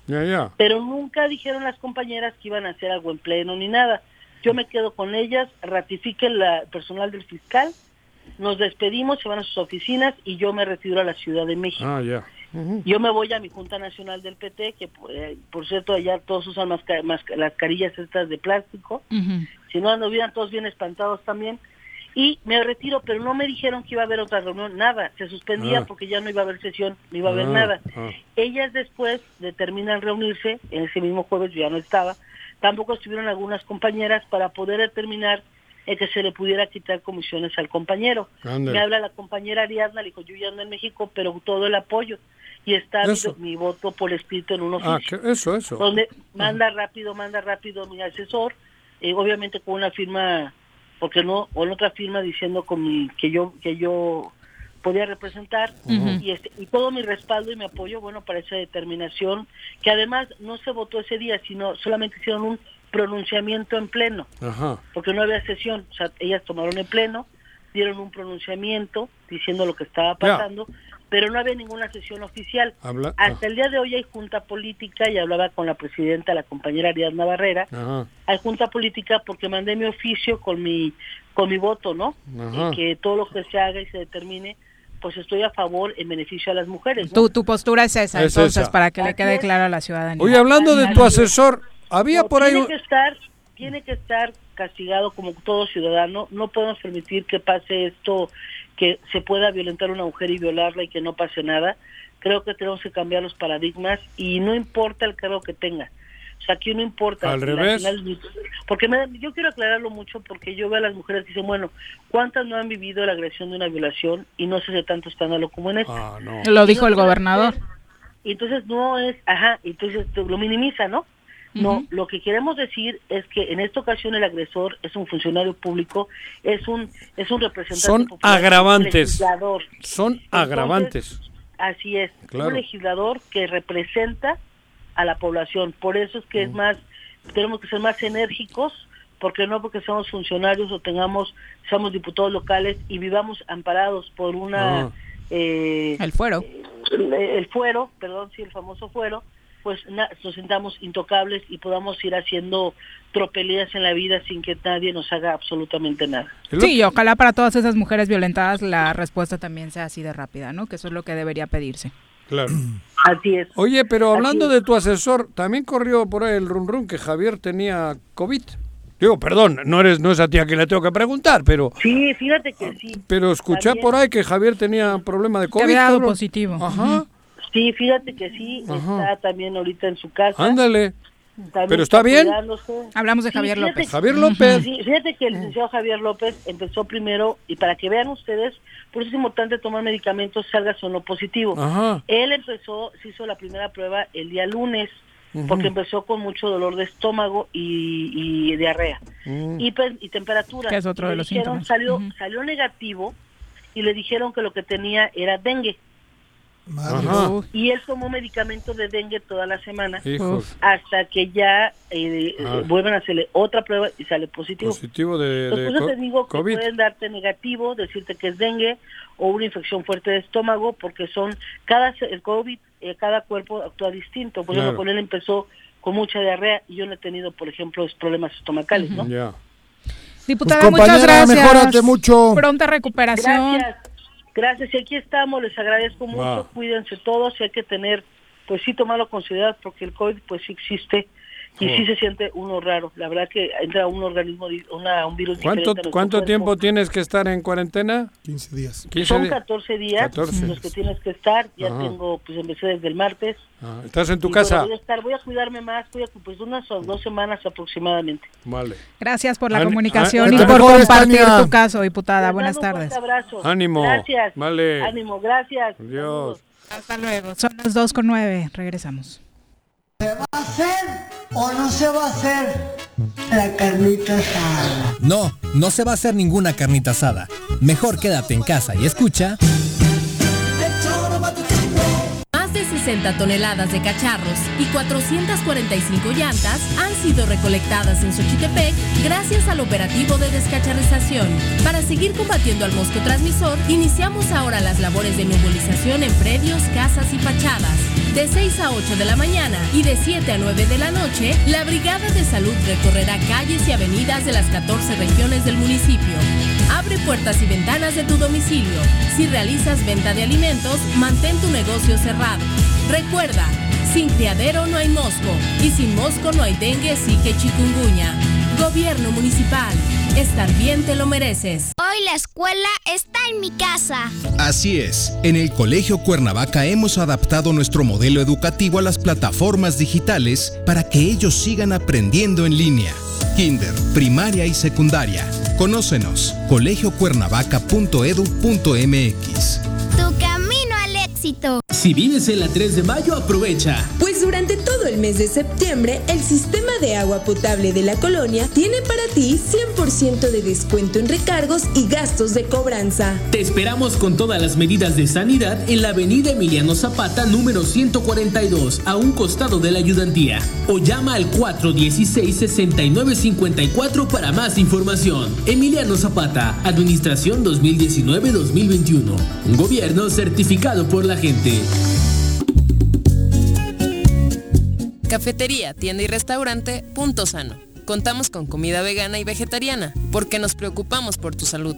Ven y conoce nuestros productos orgánicos y suplementos alimenticios. Al interior de Plaza Andrómeda, local 19, en calle Pericón, Lomas de la Selva. Contáctanos al 372-3514 o búscanos en Facebook como Punto Sano Cuernavaca. El Ayuntamiento de Cuernavaca, a través de la Tesorería Municipal, te invita a aprovechar la campaña de descuentos en el pago anticipado del impuesto predial y servicios públicos municipales 2021. 50% de descuento de septiembre a diciembre a todos los jubilados y pensionados mayores de 60 años y personas con discapacidad. 20% de descuento en septiembre y octubre y 15% de descuento en noviembre y diciembre para todos los contribuyentes. Paga en cajas en línea y a 3 y 6 meses sin intereses con tarjetas participantes. Ahorra y colabora por el bien de todos, porque Cuernavaca lo vale.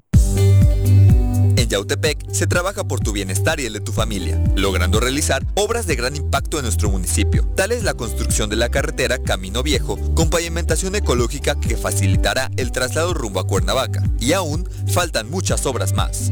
Agustín Alonso Gutiérrez, continuidad en el progreso.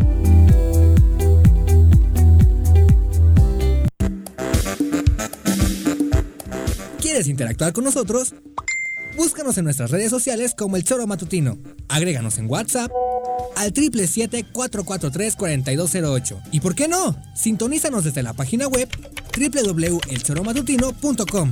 También puedes llamarnos a cabina al 311-6050. De lunes a viernes, de 1 a 3 de la tarde por Radio Desafío. Somos la mejor revista informativa del país. Somos... Me amarran como puerco. Mire. ¿Quién te manda a salir en plena contingencia? Quédate en casa y escucha. Un día como hoy. 28 de septiembre de 1821. Fue redactado en el Palacio Nacional por Juan José Espinosa de los Monteros, secretario de la Suprema Provisional Gobernativa, el Acta de Independencia de México.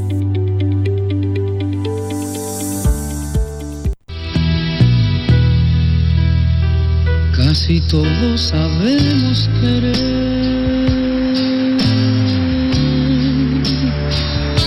pero poco sabemos amar. Es que amar y querer no es igual, amar es sufrir, querer es gozar.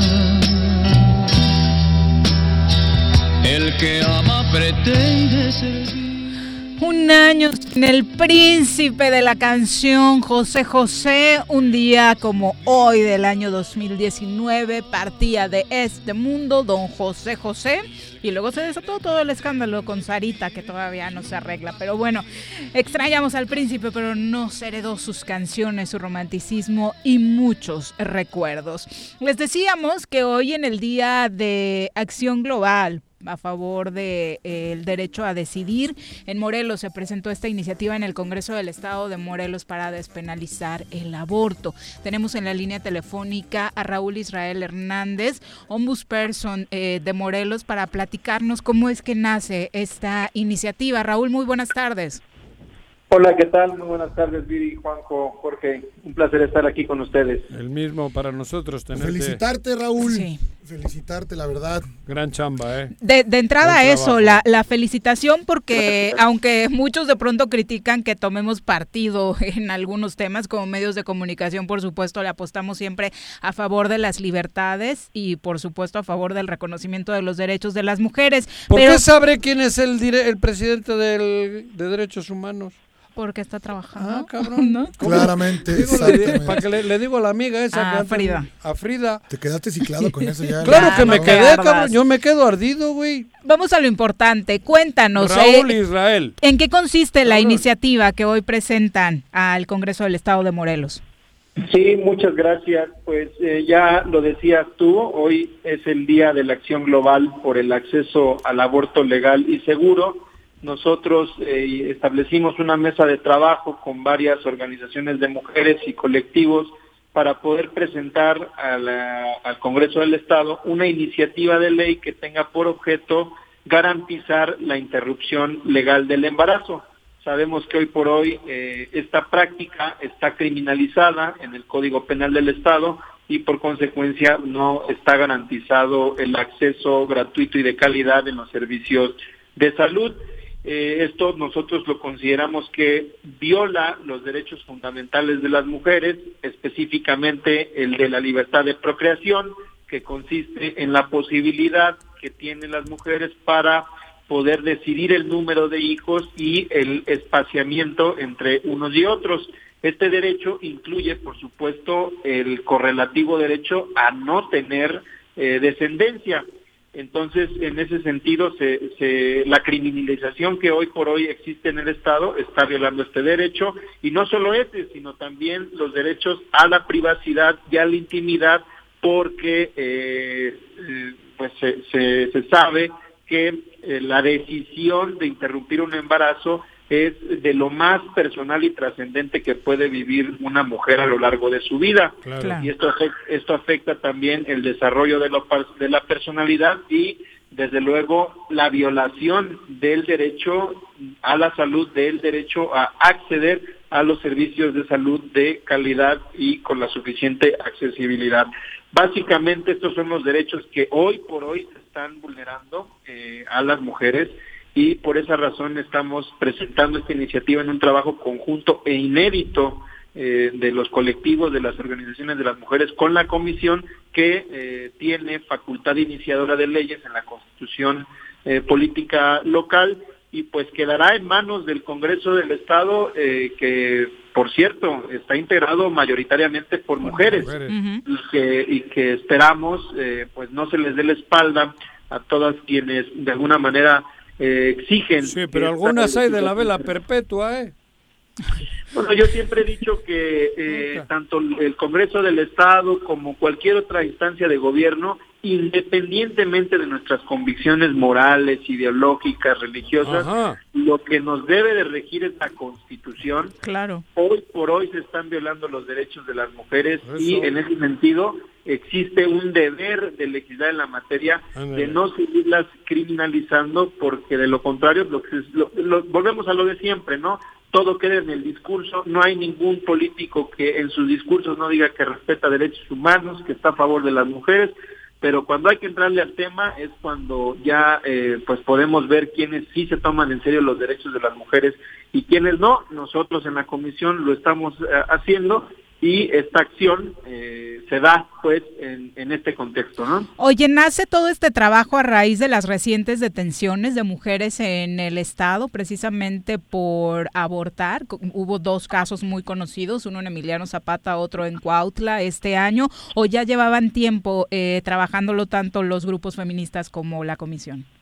Pues ha sido una preocupación de la comisión y que se inscribe en el contexto de violencias en contra de las mujeres. Uh -huh. Las violencias eh, no nada más se dan en, en- en la peor de sus expresiones, que es el femi- feminicidio, que por cierto, llevamos nueve en lo que va del mes. Sí.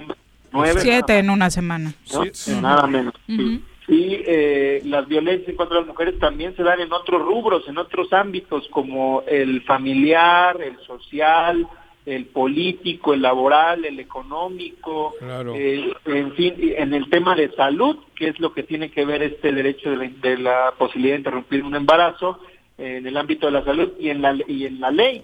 Es un acto de discriminación también el que el ejercicio de un derecho esté criminalizado, esté penalizado, imagínense nada más. Eso. Y, y se da en un contexto de violencia. Lo decía en la mañana con algunos colegas eh, periodistas que al final de cuentas eh, Morelos eh, poco a poco se sigue convirtiendo en una de las entidades más peligrosas para ser mujer.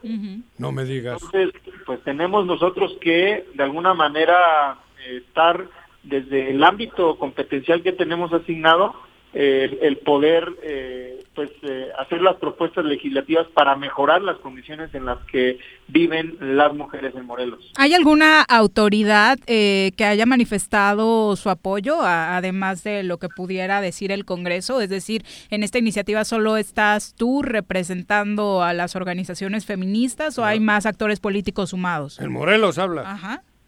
Sí, en Morelos está el fiscal general del estado está apoyando, avalando esta iniciativa. ¿Quién? Recordemos que El al fiscal final de Uriel cuentas- Carmona. Ah, cabrón. Sí, al final de cuentas recordemos que en materia penal quienes investigan eh, Ese chico que delitos, es tan malo está apoyando esto.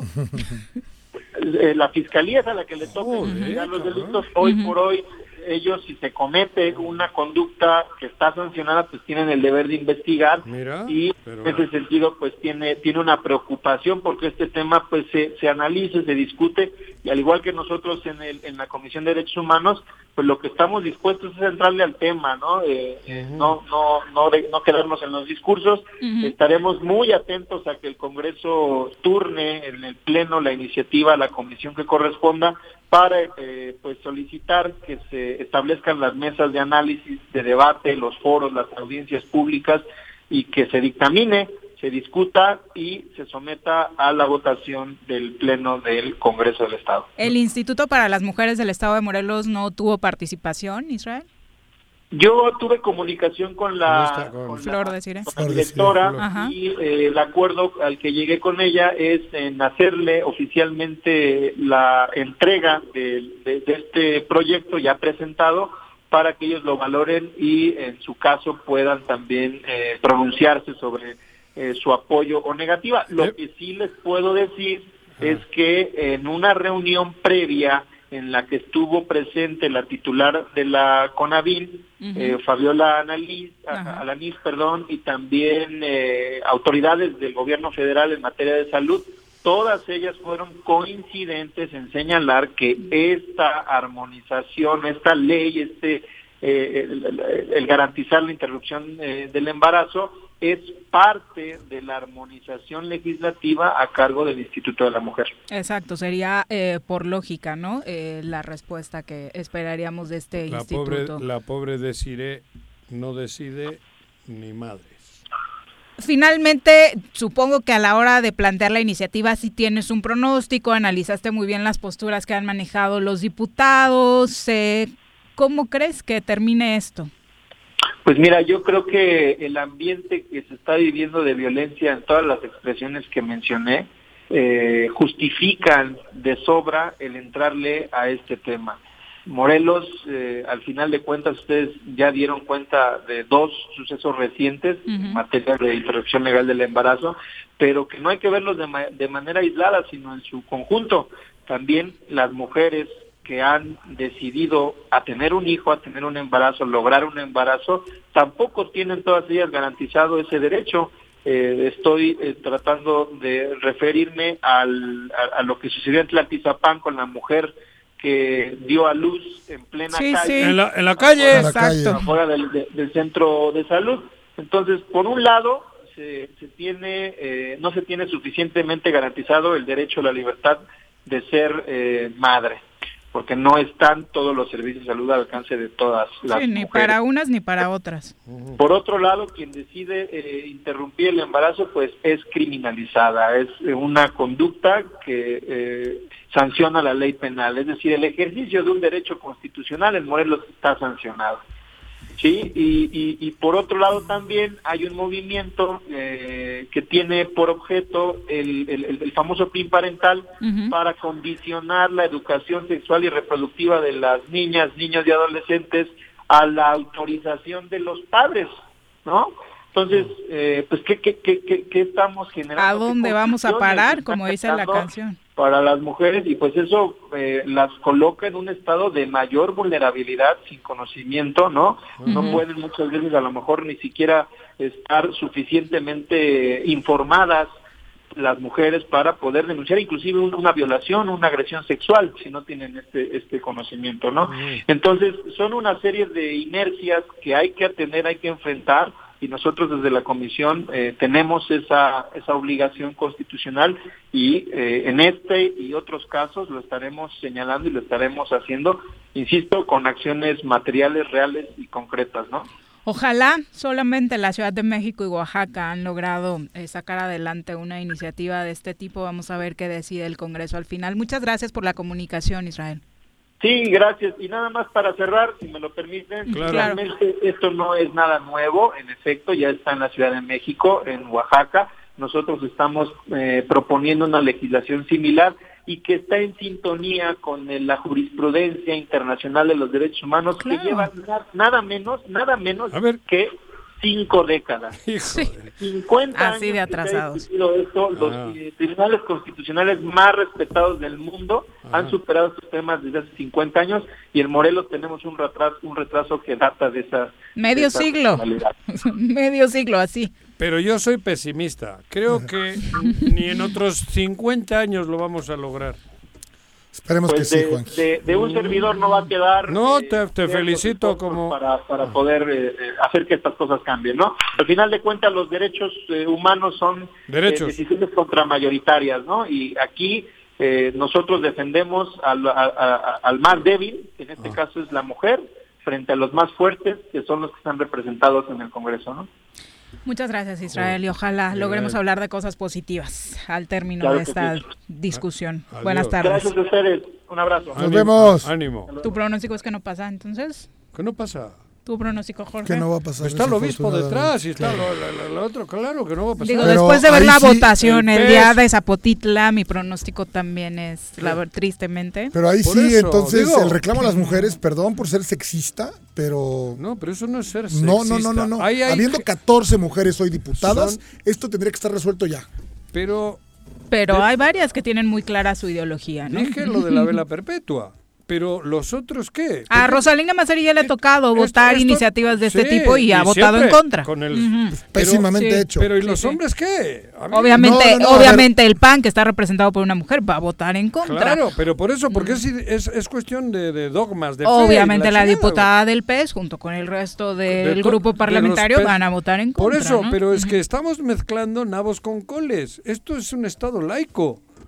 Bueno, pues, Digo en serio, tristeza. cabrón, es triste. no, no, ver el trabajo tan Pero destacado de Raúl, ¿eh? Y, y- No, y Raúl generando es- todo, ha el- contexto. ha Bueno, resultado eh, pues, gente trabajadora y profesional de No, lo que pero hace. como debe de ser. Por eso. Ojalá. Fíjense cómo sí hay gente en Morelos. Fíjense. Fue Que tú a veces lo dudas, ¿eh? No, y, bueno, lo a ver, a pone- ver, y lo ojo, pones en lo entredicho. pongo. Ojo, pero a ver, Es- Raúl Israel era un empleado del gobierno del Estado, ¿eh? No, pues yo no estoy hablando, O sea, lo que estoy hablando de ser humano, hay formación en el Estado. Pero me o sea, refiero- hoy, hoy, no, te, te digo un poco, Ajá. ¿no? Hoy platicábamos de eso. A ver, el Estado mexicano o el Estado de. Morelos nos le hemos costado muchos servidores públicos. Lo digo así, porque cuando tienes una carrera en el servicio público, la capacitación te la da la chamba, ¿no? O sea, Bueno, pero aquí más que eso, hoy lo que se demuestra es que hay un ser humano. no, pero con profesionalismo, persona- Juanjo. Si no- Cabrón, eso te digo. Pero ¿Para qué lo pusieron ahí? Para defender derechos Para humanos. ¿Qué defender- está haciendo? defender derechos derechos humanos. humanos. Así de simple tu labor, pero señores tiene idea, funcionarios. tiene un método, tiene, tiene, No, no, tiene todo lo que y- tiene que tener. Igual va a misa todos los días. No, pues yo no hablo de pedo. eso, Yo Juanjo. sí, güey. O sea, lo que tú En Morelos hay gente buena. Y yo no estoy hablando de ideologías. Claro. Es lo que llevo diciendo tiempo. Sí, pero más allá de A eso mí, también. ¿quién? A mí- a mí- ahí está el ejemplo. pues, Primero- mucha gente puede pensar que es bueno. No, No, no, bueno, no, no, por eso. Güey, eso ya es otro Bueno. pedo.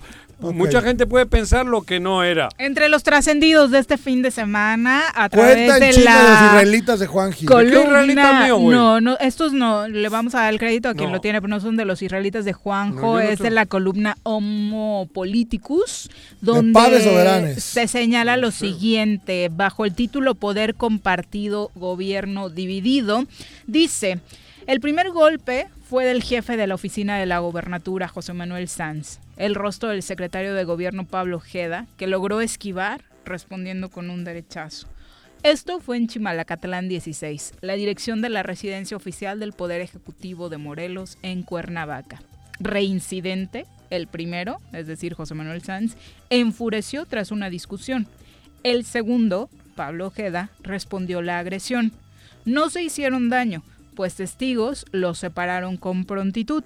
La indiscreción del gabinetazo se niega a decir si estaba presente en esa escena el gobernador Cuauhtémoc Blanco y cuál fue el tema a discutir que provocó que llegaran a los puñetazos fallidos. Nada nuevo bajo el sol, ¿no? Será. Bueno, joder, Ay, no, dirán que yo soy no.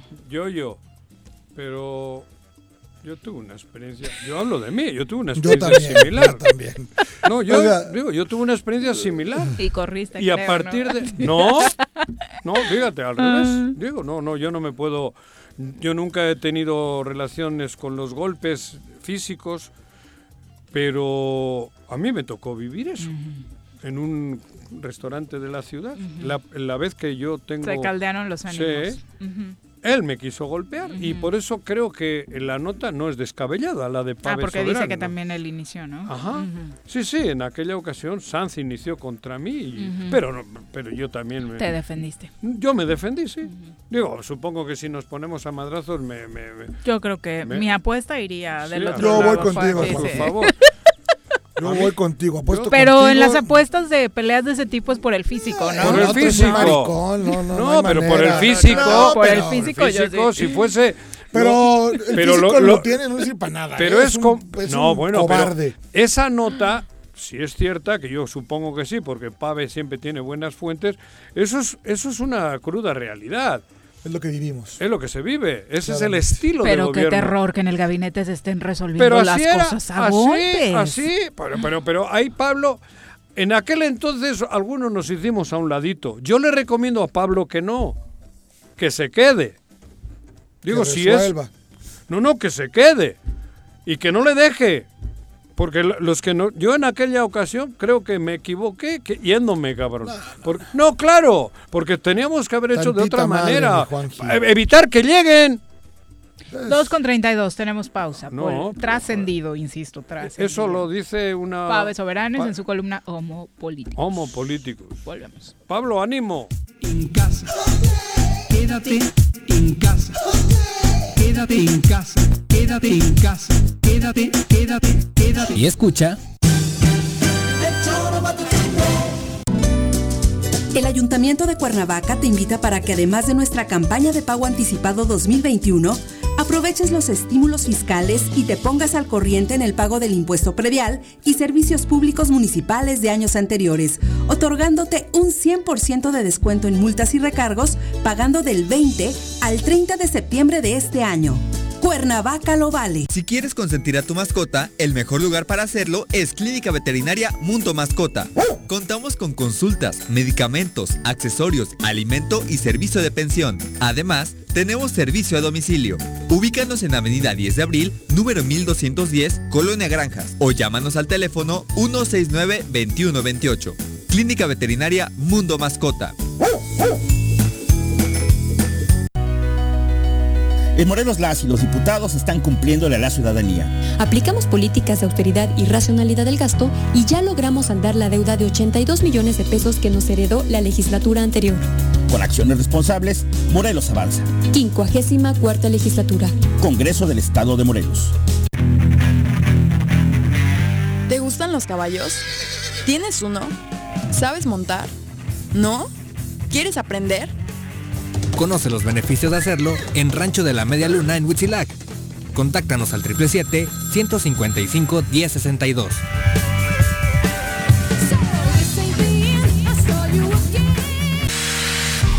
El compromiso del gobierno con Rostro de Jutepec en contra de la violencia hacia la mujer es indeclinable. Rompe el silencio. Sí puedes salir de esa situación. En la instancia municipal de la mujer te asesoramos. Calle Canoas, número 19, Colonia El Paraíso. Teléfonos 777-320-3030 y 777-510-2449. Ayuntamiento de Jutepec. Gobierno con rostro humano.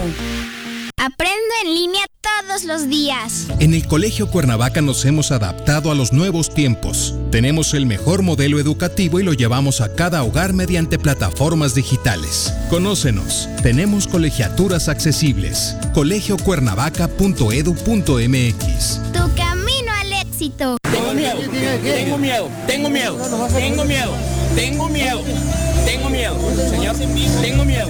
No te asustes. Quédate en casa y escucha. Un día como hoy. 28 de septiembre de 1895. Muere el químico Luis Pasteur, quien desarrolló la primera vacuna contra la rabia, motivo por el cual se celebra cada 28 de septiembre el Día Mundial de la Rabia.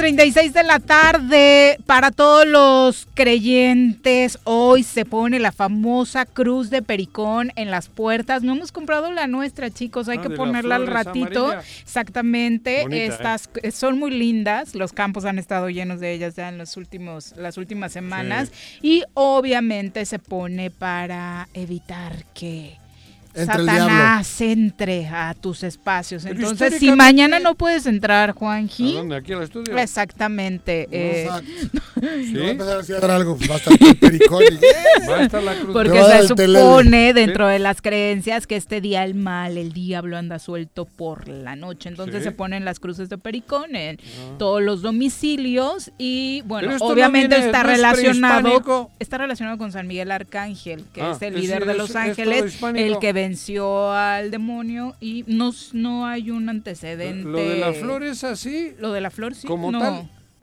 Eso Sí. no es algo, no es Eso algo. es para Día de Muertos, ¿no? Esta cruz, esta La flor. es, es, Pues es, que es- como está es- relacionado con San Miguel Arcángel, no, sé. Pero, yo creo que esa. el- bueno, no sé. No. Hay, hay cosas Si que alguien ya se sabe la historia que la Iglesia Católica sí, se encimó, montó lo- muchos de sus De los ritos mitos. y Sí. tal a, todo lo, lo que era prehispánico. Y yo no sé, esa florecita yo nunca la había visto por Bilbao, cabrón. Hasta llegar aquí. Pues a lo mejor no. Eh, sé. tal vez. Igual se la conoce la, cruz historia prehispánica. no era que hacían una cruz en la puerta y madre y media. En los coches, ves que la ponen. Sí, que la ponen por todos por lados. todos lados. Sí, sí, sí. Pero no sé si esa la, la- el símbolo es el simbolismo ese no sí ¿De lo la cruz era No, previo? la cruz no, la flor. Yo Ah, hablo de la flor. ya había, obviamente. ¿no? Pero esa no creo que e- e- es, parte de los ritos que mezclaron. No sería raro, ¿No? obviamente, Eso, por todo por lo que conocemos. Yo creo no que es no eso. sé si Ah. sea tan antigua la tradición de esta, No, esta cruz, porque, ¿no? cabrón, lo- lo- lo- los aztecas andaban en tanga, no andaban con sotana. ¿Y eso qué tiene que Digo ver que son que luego se mezclaron las cosas, que, que No aquellos sé. trajeron Por lo pronto, hoy es eh, relacionado obviamente con, con la iglesia y las creencias en torno a cuando eh, San Miguel Arcángel venció a Satanás. ¿Ah, sí? Son las 2.38, saludamos Mira. a Griselda Salazar. Gris, ¿cómo te va? Muy buenas tardes. Hola, ¿qué tal, Viri? Juan, San Jorge, muy buenas tardes. Los saludo con mucho gusto, igualmente al auditorio. Pues les comento que este día la secretaria de la sección 19 de Decente en Morelos, Gabriela Bañón, pues informó que se integró la comisión que se encargará de investigar dónde quedaron los recursos de un fideicomiso que era destinado para la compra de computadoras para maestros, ya que el mismo pues inició desde hace 10 años y durante el gobierno de Graco Ramírez pues nunca fue entregado. La maestra detalló que este que esta comisión pues está integrada por los mismos compañeros maestros así como con autoridades educativas de este gobierno estatal y bueno el cual pues tiene que ver para que puedan investigar dónde están estos recursos que tenía que ver con las tecnologías donde se creó eh, para poder comprar año con año ver, computadoras y entregárselas a los maestros. ¿sí? Griselda, eh, ¿has dicho que esto viene de 10 años atrás? Así es. Es anterior a Graco, entonces.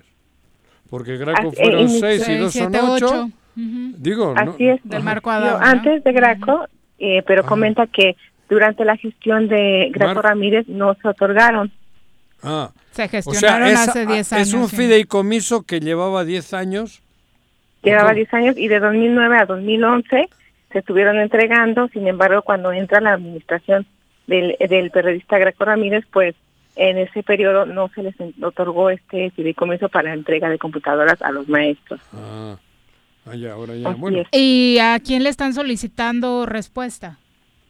No, ahora están establecieron este día una comisión entre estos maestros y bueno también eh, también con algunas eh, autoridades de educación del estado para que bueno se investigue dónde fueron a parar los mismos ya que dicen fue- son dos millones y medio de pesos por año para que se puedan eh, comprar estas computadoras que se les entreguen a los maestros. Y ahora dijo que con la pandemia pues su su líder sindical eh, Alfonso Cepeda pues fue quien promovió que se volviera a retomar.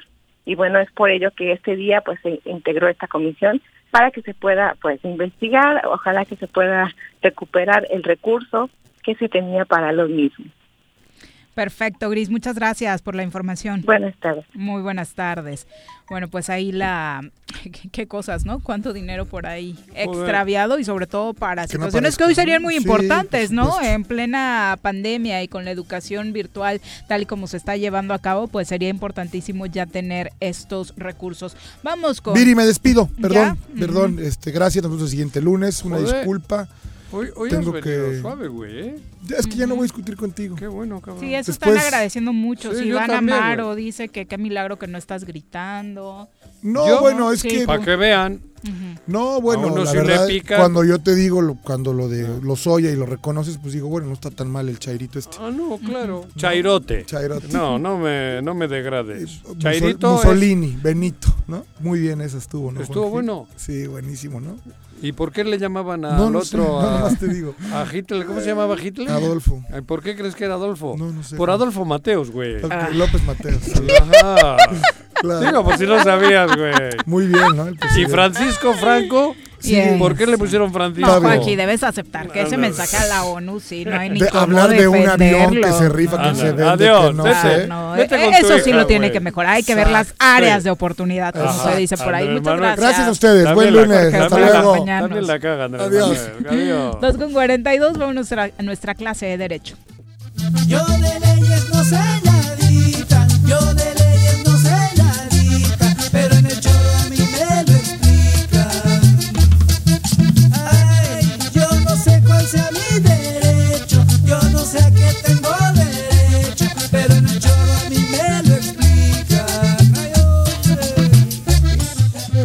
Querido doctor, ¿cómo le va? Muy buenas tardes.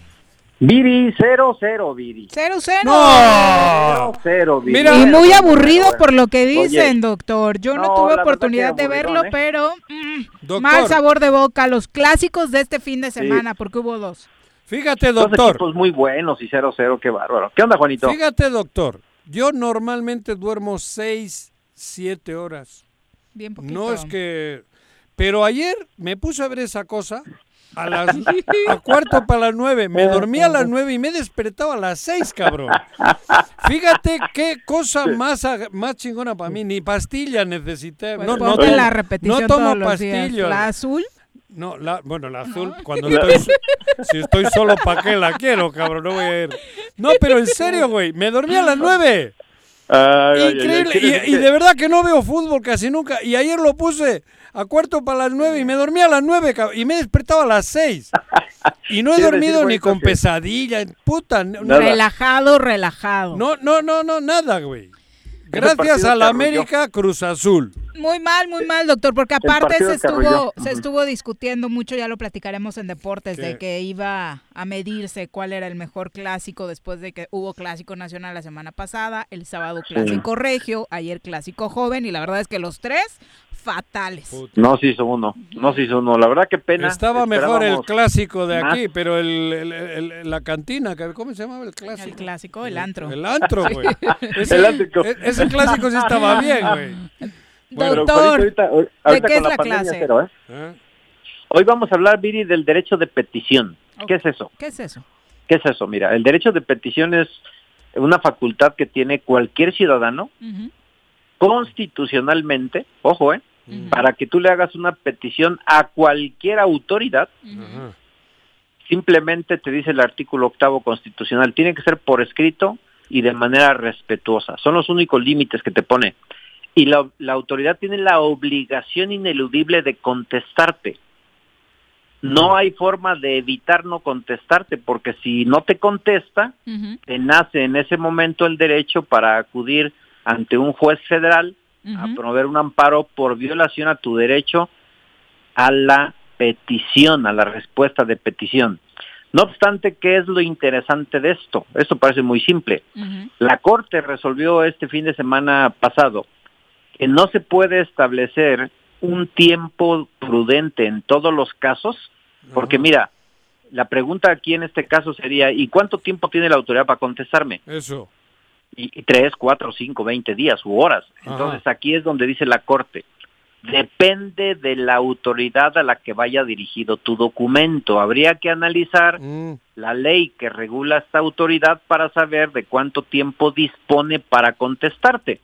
Porque esa omisión es impugnable a través de un amparo indirecto ante un juez federal, pero no vayas a hacerlo antes de que se le venza el plazo a la autoridad para contestarte. Claro. Por eso, el ciudadano tiene que estar muy pendiente a qué, ¿Qué? autoridad le está haciendo Eso, una porque petición. y todas cuánto tienen tiene dif- diferente tiempo, diríamos. Es correcto, Ajá. Juanito, tal cual. Ajá. Todos. Todos. Entonces tú le das una petición, eh, supongamos al, al Tribunal Superior de Justicia, al presidente. Ajá. Le dice, señor presidente, solicito que nos informe usted cuántos litigios en materia penal hubo en el todo 2019. Ajá. Ah, entonces, a ver, le haces una petición, ¿qué es lo que te dice la ley orgánica del Tribunal Superior de Justicia en tiempos para dar respuesta a una petición a un órgano judicial? Ajá. Ahí te establece que depende de la carga de trabajo, tendrán hasta ocho días para contestar. Ajá. Si tú te inconformas en un juicio de amparo porque han pasado dos, tres días y no te contesta, evidentemente no te ha surgido el derecho Claro. Para inconformarte, sino hasta que transcurra la semana de la que habla la ley Ajá. para que puedan darle trámite a tu petición. Pero eso es muy obvio, ¿no, doctor? Eh, eh, sí es muy obvio nada más que fíjate que hay mucha confusión y los abogados también porque Sí. las leyes marcan tiempos diferentes. Ah, bueno, eso, pero... Las leyes marcan tiempos diferentes y muchas de las veces la gente, y tenemos, Juanito, mil casos, ¿eh? aunque parezca muy obvio, ¿Ah, mil casos donde dice la gente, oiga, tengo tres días y no me contesta. Ah, entonces vamos a ver qué dice la ley. La ley le da cinco días, pero hay otros casos donde la ley sí te da solamente dos días, por ejemplo, para contestar. Ya. Y si no te contesta, por ejemplo, en materia electoral, cuando tú estás, sobre todo en periodo electoral, esto se tasa en horas, no en días. Claro. Haces una petición, no te contestan en un día y al otro día estás interponiendo tu amparo. Ajá. Entonces sí es importante que la gente sepa que si hay un derecho humano a la información, cuando tú haces una petición debe contestarte, pero ¿cuál es el plazo? Depende del área, depende de la materia, habría que analizar esa ley para saber cuánto tiempo se dispone para darte respuesta y si no, ahí tienes una herramienta importante que es un juicio de amparo para que te den puntual contestación, que puede ser a favor y en contra, ¿eh? Lo que la ley te protege es que te den respuesta, Respuesta. favorable o desfavorable, eso ya es otro otro cantar. Pero, por ejemplo, supongo que en la ley está contemplado algo como esto que hemos vivido o que se está viviendo ahora, para esos plazos, por ejemplo, el coronavirus. Sí, Juanito, qué buena pregunta haces. Uy, por fin. Excelente. Ya estábamos en septiembre. Es la primera Diez, que hago diez meses de ciclo escolar. la pinche pandemia. Sí, no, fí- fíjate que es buenísimo, Juanito, porque en este caso concreto hay acuerdos que las propias autoridades dentro del ámbito de su competencia emiten, donde por cuestiones de urgencia, pandemia, desde luego, los plazos suelen prolongarse, ampliarse o inclusive suspenderse, porque como no hay la misma dinámica de trabajo ante una eh, enfermedad o un riesgo de contagio como es la pandemia, Claro. evidentemente esos acuerdos tienden a modificar los plazos. Hubo un tiempo, sobre todo de febrero a, a agosto, Juanito, donde los plazos de prescripción, plazos para apelar, para revocar, todos esos plazos fueron suspendidos por las autoridades porque no había forma de hacerlos valer. ¿En dónde si todo estaba cerrado? Pero Claro. tienes toda la razón. En tiempos de contingencia, de emergencia como los de la pandemia, sí es válido que la autoridad pueda suspenderlos, restringirlos, ampliarlos o modificarlos incluso. Ya estaba contemplado. Eh, ya está contemplado en la propia Constitución, Eso. incluso el artículo 29 constitucional, Juanito, Ajá. le da facultades al presidente de la República de suspender los derechos humanos fundamentales en contra de las personas por caso de emergencia. ¿Te acuerdas de aquellos famosos toques de queda? Como, eso te voy a decir como, el- como en toques de queda, ¿no? Sí, Ajá. eh, está prohibido en México los toques de queda. No Ajá. obstante, dada la magnitud de la pandemia, si hubiera necesidad, el presidente de la República tiene la facultad, con la anuencia del Senado, de Claro. suspender algunos derechos, como el libre tránsito, en este caso, a través de un toque de queda. Ya. Ok, Muy bien, bueno, y ya los tiempos que se definan sí son para la autoridad actual. Exactamente. Ahorita que ya estamos de una u otra manera regularizando las actividades, vuelve otra vez al texto de lo que dice la ley en cada caso para ver los tiempos que tienen para contestar. ¿Ya se normalizó todo? Con Eh, el semáforo no al 100%, amarillo. ¿Eh? Fíjate que no al 100%, todavía tenemos algunas limitaciones. En el Poder Judicial, por ejemplo, Juanito, cada vez que tú quieras ir a, a ver un expediente, no puedes llegar como antes lo hacías y entrar al edificio, no. Necesitas antes sacar una cita. Te, te, te mandan la cita, la respuesta y un código QR. Lo imprimes y cuando llegas al tribunal, con una pistola lectora de códigos, te, te leen y te permiten el acceso. Si ese código no corresponde al horario o el día, entonces no puedes entrar. Entonces hemos llegado de una u otra manera a robotizarnos para poder ingresar a ver nuestros expedientes y desde luego dispones de un tiempo determinado nada más. Si te tardas más de la cuenta, van y te sacan. Ya, Tenemos 45 minutos para ver nuestros expedientes diariamente los abogados en Oh. horarios diferentes. ya, ya. Correcto. Doctor, pues Complicado, muchísimas bueno, gracias por la Al clase. de contrario, Viri. Al contrario, Viri, estamos a tus órdenes. Les mando un abrazo fuerte. ¿Y dónde lo encontramos, doctor? Ah, Viri, ¿dónde más? Pues en la Universidad de Ciencias Jurídicas. Ándale. Estamos ya normalizando clases, desde luego virtuales, siendo respetuosos con lo que dicta la Secretaría de Educación Pública, Ah. aquí en Álvaro Obregón 909, Colonia Carolina, pero si tiene interés en conocernos, Mm. venga a visitarnos o llámenos al 244-3090. Creí que me ibas a decir en la sede de algún partido político, cabrón. ¿Todavía nada? No, Ah, bueno. eh, todavía no, Ah, Juanito, ah. pues, pues ya ves que están en Ah, bueno. pandemia. Ah, ándale. Gracias, doctor. Buenas tardes. Un abrazo, cuídense, hasta luego. Son las 2 con 52. Saludos a todos los que se mantienen pendientes de la transmisión. Susana Redondo dice, en los delitos para resolverlos también depende de los diputados. Bueno, no todos los casos. Este que ¿En los delitos qué? Viviendo, eh, que también depende de la actuación de los diputados. No, este caso de Zapotitla del que hemos estado hablando, pues obviamente tienen que intervenir por tratarse de un funcionario del Congreso del Estado. Claro. Ángel Díaz, sobre la nota eh, que nos comparte a Griselda, dice, ¿de qué sirve que los maestros obtengan su computadora a través de esto- estos programas si los estudiantes que deben tomar sus clases en línea no tienen equipo? Deberían gestionar también para los estudiantes eh, Bueno. también equipos de cómputo ante la necesidad que hoy Bueno, estamos pero si viviendo. hay un dinero que va encaminado a comprar unas computadoras, no es a quién le vas a dar la computadora, es dónde está el dinero. Claro. O sea, aquí no se está reclamando que la computadora se usa bien o mal. Se dice que años llevan que no se está ejerciendo la aplicación del dinero, por lo que entendía Griselda, de un fideicomiso que está especialmente creado para administrar un dinero para que los maestros tengan computadoras. A mí el resto creo que viene después, que los niños tengan que tener Es una material. situación atípica, por supuesto, Ajá. esta que estamos viviendo. Que los niños en las aulas, por supuesto, deberían tener mejor equipo, sin duda. Para A ver. empezar, mejores instalaciones Mejor o papel. instalaciones, porque muchos de ellos después del sismo ni Claro. siquiera las tienen. Y, y tener la calidad que tiene que tener la educación pública mexicana para que todos los mexicanas, las mexicanas y mexicanos tengan los mismos derechos. Javo Sotelo, un abrazo. También para Paco García Juárez, dice saludos al Zoro desde Puebla. Un abrazo, querido Paco. Mira, eso jugaron bien al pueblo. El Puebla jugó bien, ¿eh? 3-3. Ah, ¿eh? creí que lo conocías. Ah, no. No, sí, el viernes, ¿no? Fue el primer. fue, de hecho, seguramente uno de los mejores partidos del torneo, el. Puebla Querétaro. Vi un rato, con seis golecitos. seis Precisamente, goles, ma- cabrón. bueno, Máximo Javier López Espíndola, un abrazo para ti. Arnaldo Pozas. Ya está listo Bruno para hablar de los deportes. Las pelotas, las pelotas, las pelotas juega usted. No hay deporte en este mundo donde no las use usted. Las pelotas, las pelotas, las que sueña para usted. Son las de Ninelli, Niurka, Maradona y Pelé. Las pelotas, las pelotas, las pelotas, sabe usted. Son las mismas en Bilbao. En Temisco, en donde esté. Bruno, ¿cómo te va? Muy buenas tardes. Hola, buenas tardes, Viri, Juanjo, y saludos para todo el auditorio. Todo muy bien. Qué bueno que te encuentras bien. Cuéntanos, ¿qué tal el fin de semana deportivo? Mucho deporte, ¿eh? Sí, mucho deporte, muy... No solo muy fútbol. agradable. Sí, muy agradable. Vi Nos las motos, vi el tenis, he visto el americano, he visto la Liga ¿El Española. americano tú? Vi, vi un rato, sí, no jodas. Sí, Sí, bueno, hay, hay mucho también- deporte. ¿Eh? Que generó otra vez el Real Madrid con el VAR el día sábado contra el Betis. Ah, no me recuerdes. Favor. Otra vez ganó con ayuda. Mientras no haya Sí. público, los árbitros ahora andan ayudándole al Madrid descaradamente.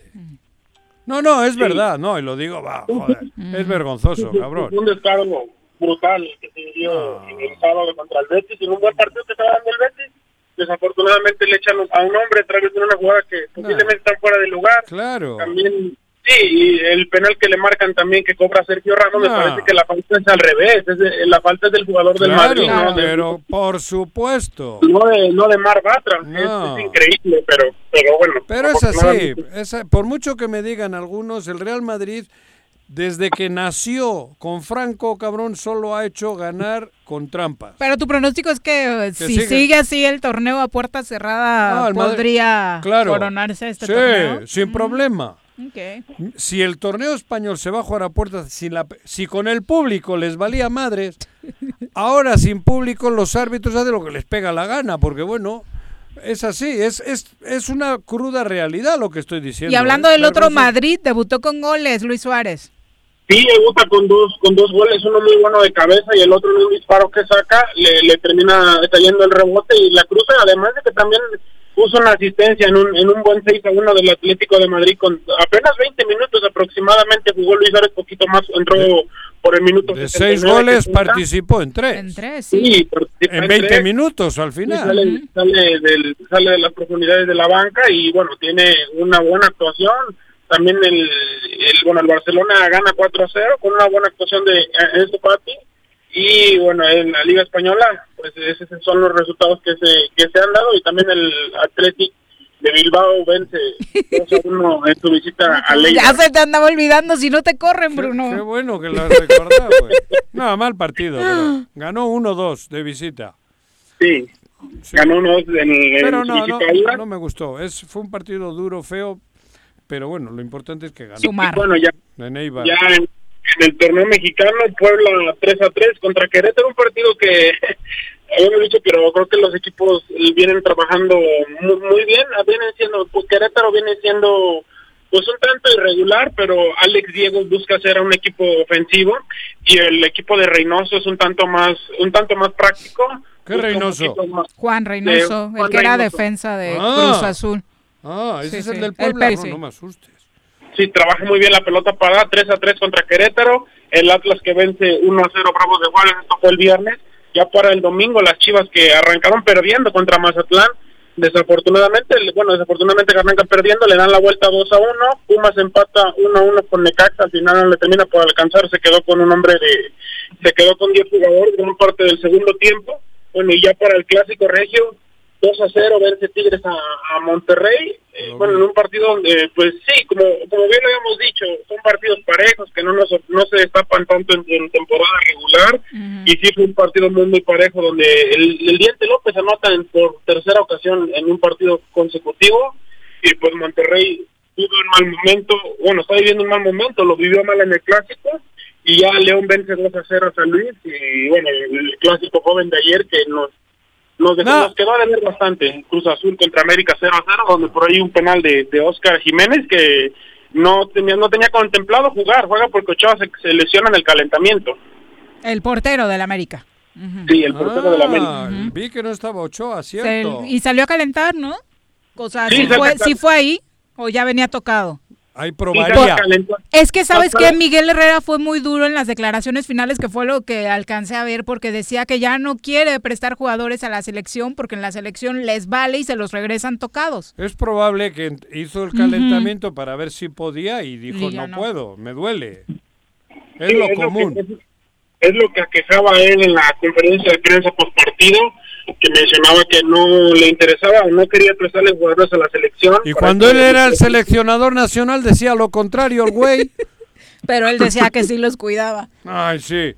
Ahora, ¿cómo lo cuidas? Pues si entrenan, ¿cómo lo cuidas? Sí, no le cae bien el Tata Martín. Ah, bueno, joder, pero... No, para pero- nada. Por eso no- pero no puedes... no- no, o sea, porque, te, te digo, si ha estado en las dos situaciones.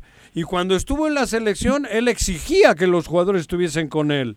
Entonces, ahora, ¿por qué tiene que Decía que la prioridad del fútbol mexicano es era la La selección. selección, que no hay nada arriba, arriba de eso, cabrón. Y ahora viene con Ahora- la babosada de decir que él no quiere prestar a sus jugadores porque los trae jodidos. Cabrón, pues para eso es la selección. Y ahí se lesionan, claro, porque tienen trabajo de fútbol. No van a dormir la siesta. Digo. Sí, sí, sí. Ahora- Ahora pone esa ex- excusa. Ese chico no- no- podría- no Herrera podría Además- encajar en el gobierno del Estado Morelos. ¿Qué secretaria le daría? O cualquiera, cabrón. La Comisión Estatal de Seguridad, yo le daría. Eh, También, ¿no? también. Por lo menos este ladra, cabrón. Cuéntanos. Bueno, al Chucky también le fue bien, te lo saltaste en este recorrido en Europa. Y al otro de Portugal, a los dos. ¿Anotó también? Sí, ¿Tecatito? En, en Oporto Ah. metió un gol. Vi los de Sí, Irma an- nada más. Sí, anota, anota Tecatito también Sí. contra Boavista y también anota Chucky contra el Génova dos goles. Ya jugó alrededor de 60, 68 minutos Eh. con, con Gattuso que ya vuelve la confianza para, para el mexicano después de tener, bueno, de tenerlo cuando recién llegó Gattuso se decía que tenía problemas, no, no estaban en buenos términos. No, terminó no, no jugando lo ya- quería, cabrón. Sí, no lo quería, terminó jugando ya los últimos partidos de la Serie A, todavía incluso jugó en Champions, esta eliminatoria contra el Barcelona algunos minutos entrando de revulsivo y ahora se ha ganado con, con trabajo y esfuerzo, se ha ganado, qué bueno que así se gane la confianza de- del entrenador Gennaro Gattuso, donde me parece pues también que tuvieron una charla para, para arreglar la situación, los problemas que aquejaban y ahora se ha ganado la confianza y anota en dos, en dos jornadas, ha anotado, bueno, ha anotado dos goles en un partido, pero en ambos partidos ha sido titular en, en el inicio de la Serie. Ojalá que mantenga la titularidad, es importante para Irving tener un buen torneo. Sí, es, es, importante, es importante que mantenga la titularidad y que continúe que continúe anotando. Por ahí también se, pierde una jugada, pudo haber marcado tres goles, se pierde una jugada, cruza al segundo palo, increíble, pero bueno, marca dos goles y mientras él anote va, va a poder estar en la mira y en, el once ide- ideal de, de. Perfecto, y en los otros deportes, ya para que tengas tema con el señor Arrece, que Claro, ahora sí vio todo. Sí, bueno, en la mañana Renata. Zarazúa ha ganado su primer partido de Roland Garros, venció a la francesa Elsa Jaquemón ¿Quién? y avanza avanza a la siguiente ronda. Renata Zarazúa, la mexicana. le costó entrar por la lluvia. Se pospuso el primer eh, momento, pero ya jugó, sí. Sí, gana 6 a 1 el primer set y 6 a 2 el segundo Sí. avanza. Y bueno, las únicas tres mujeres mexicanas en la historia que han ganado un partido de Roland Garros es Elena Subirat, también Angélica Gab- Gabaldón, Gabaldón. en el 94 y ahora Renata Zarazúa califica y bueno, en, en la Fórmula 1 también Checo Pérez que arrancó desde la cuarta posición en su en su clasificatoria en, en, en Sochi, en Rusia, Ah. pues termina en su, en su cuarta posición ya ya había comentado él hace algunas semanas que va a salir de, de la escudería Racing Point. Es el último año. Sí, es su último año donde no la está pasando bien. Se habla de que podría llegar a, a Red Bull, incluso a, a la escudería A. Esperemos que pueda firmar con, con Red Bull porque necesita una buena escudería, ya que es, es, es un gran piloto. Es, es, pues- es, es valiente. Sí, a, es a un- un veces, piloto a veces demasiado audaz. Pone en riesgo muchas cosas. Sí, y Su se ha quejado es, también es demasiado. se ha quejado bastante también de su, de su, de su equipo porque en, en dos premios anteriores, ya que no le, le- le han dado las indicaciones correctas, ha, ha sufrido de, de sanciones, como de cinco segundos, de, de cinco segundos en, en algún premio y por eso le costó un podio. Eh, ha sido complicada también la, la relación que ha tenido con, con- con su equipo de mecánicos. quién con todo ganó? ¿Quién ganó la Fórmula 1? Eh, la, la ganó Lewis Hamilton. Hamilton. Ajá. Sí, Esa es se la en- gana. En Rusia, ¿no? Sí, fue en Sochi, en Rusia. Ajá, eso. Bruno, pues muchas gracias por acompañarnos. ¿Te faltó algún resultado? No, hay muchos. Sí, bueno, no, nada más la, la NFL, que hoy fue un, hay un buen partido entre Baltimore y Jefes de Kansas City. Hoy a las hoy a las siete y cuarto de, de la noche, en el partido de lunes por la noche, un, un gran partido para todos los eh, amantes del, del emparrillado. ¿Del americano es eso? Sí, del americano. Muchas gracias. Buenas tardes. Gracias, Juanjo. Saludos a todo el auditorio. Gracias. Adiós, Bruno. Bueno, ya nos vamos. Son las 3.5 de la tarde, señora Rece.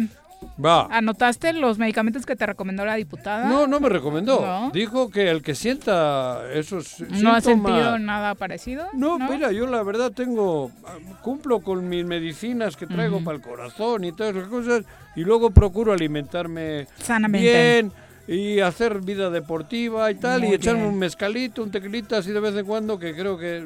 Hace bien, hace bien. Dejé el vino organismo. tinto por esta pandemia. ¿En serio?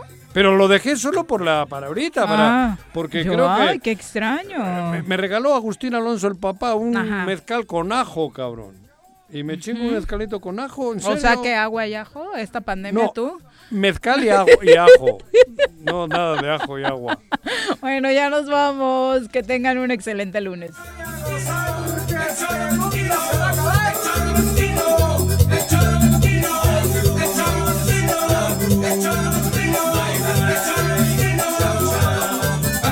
bájale, que bájale, que bájale, que todo el mundo te largó.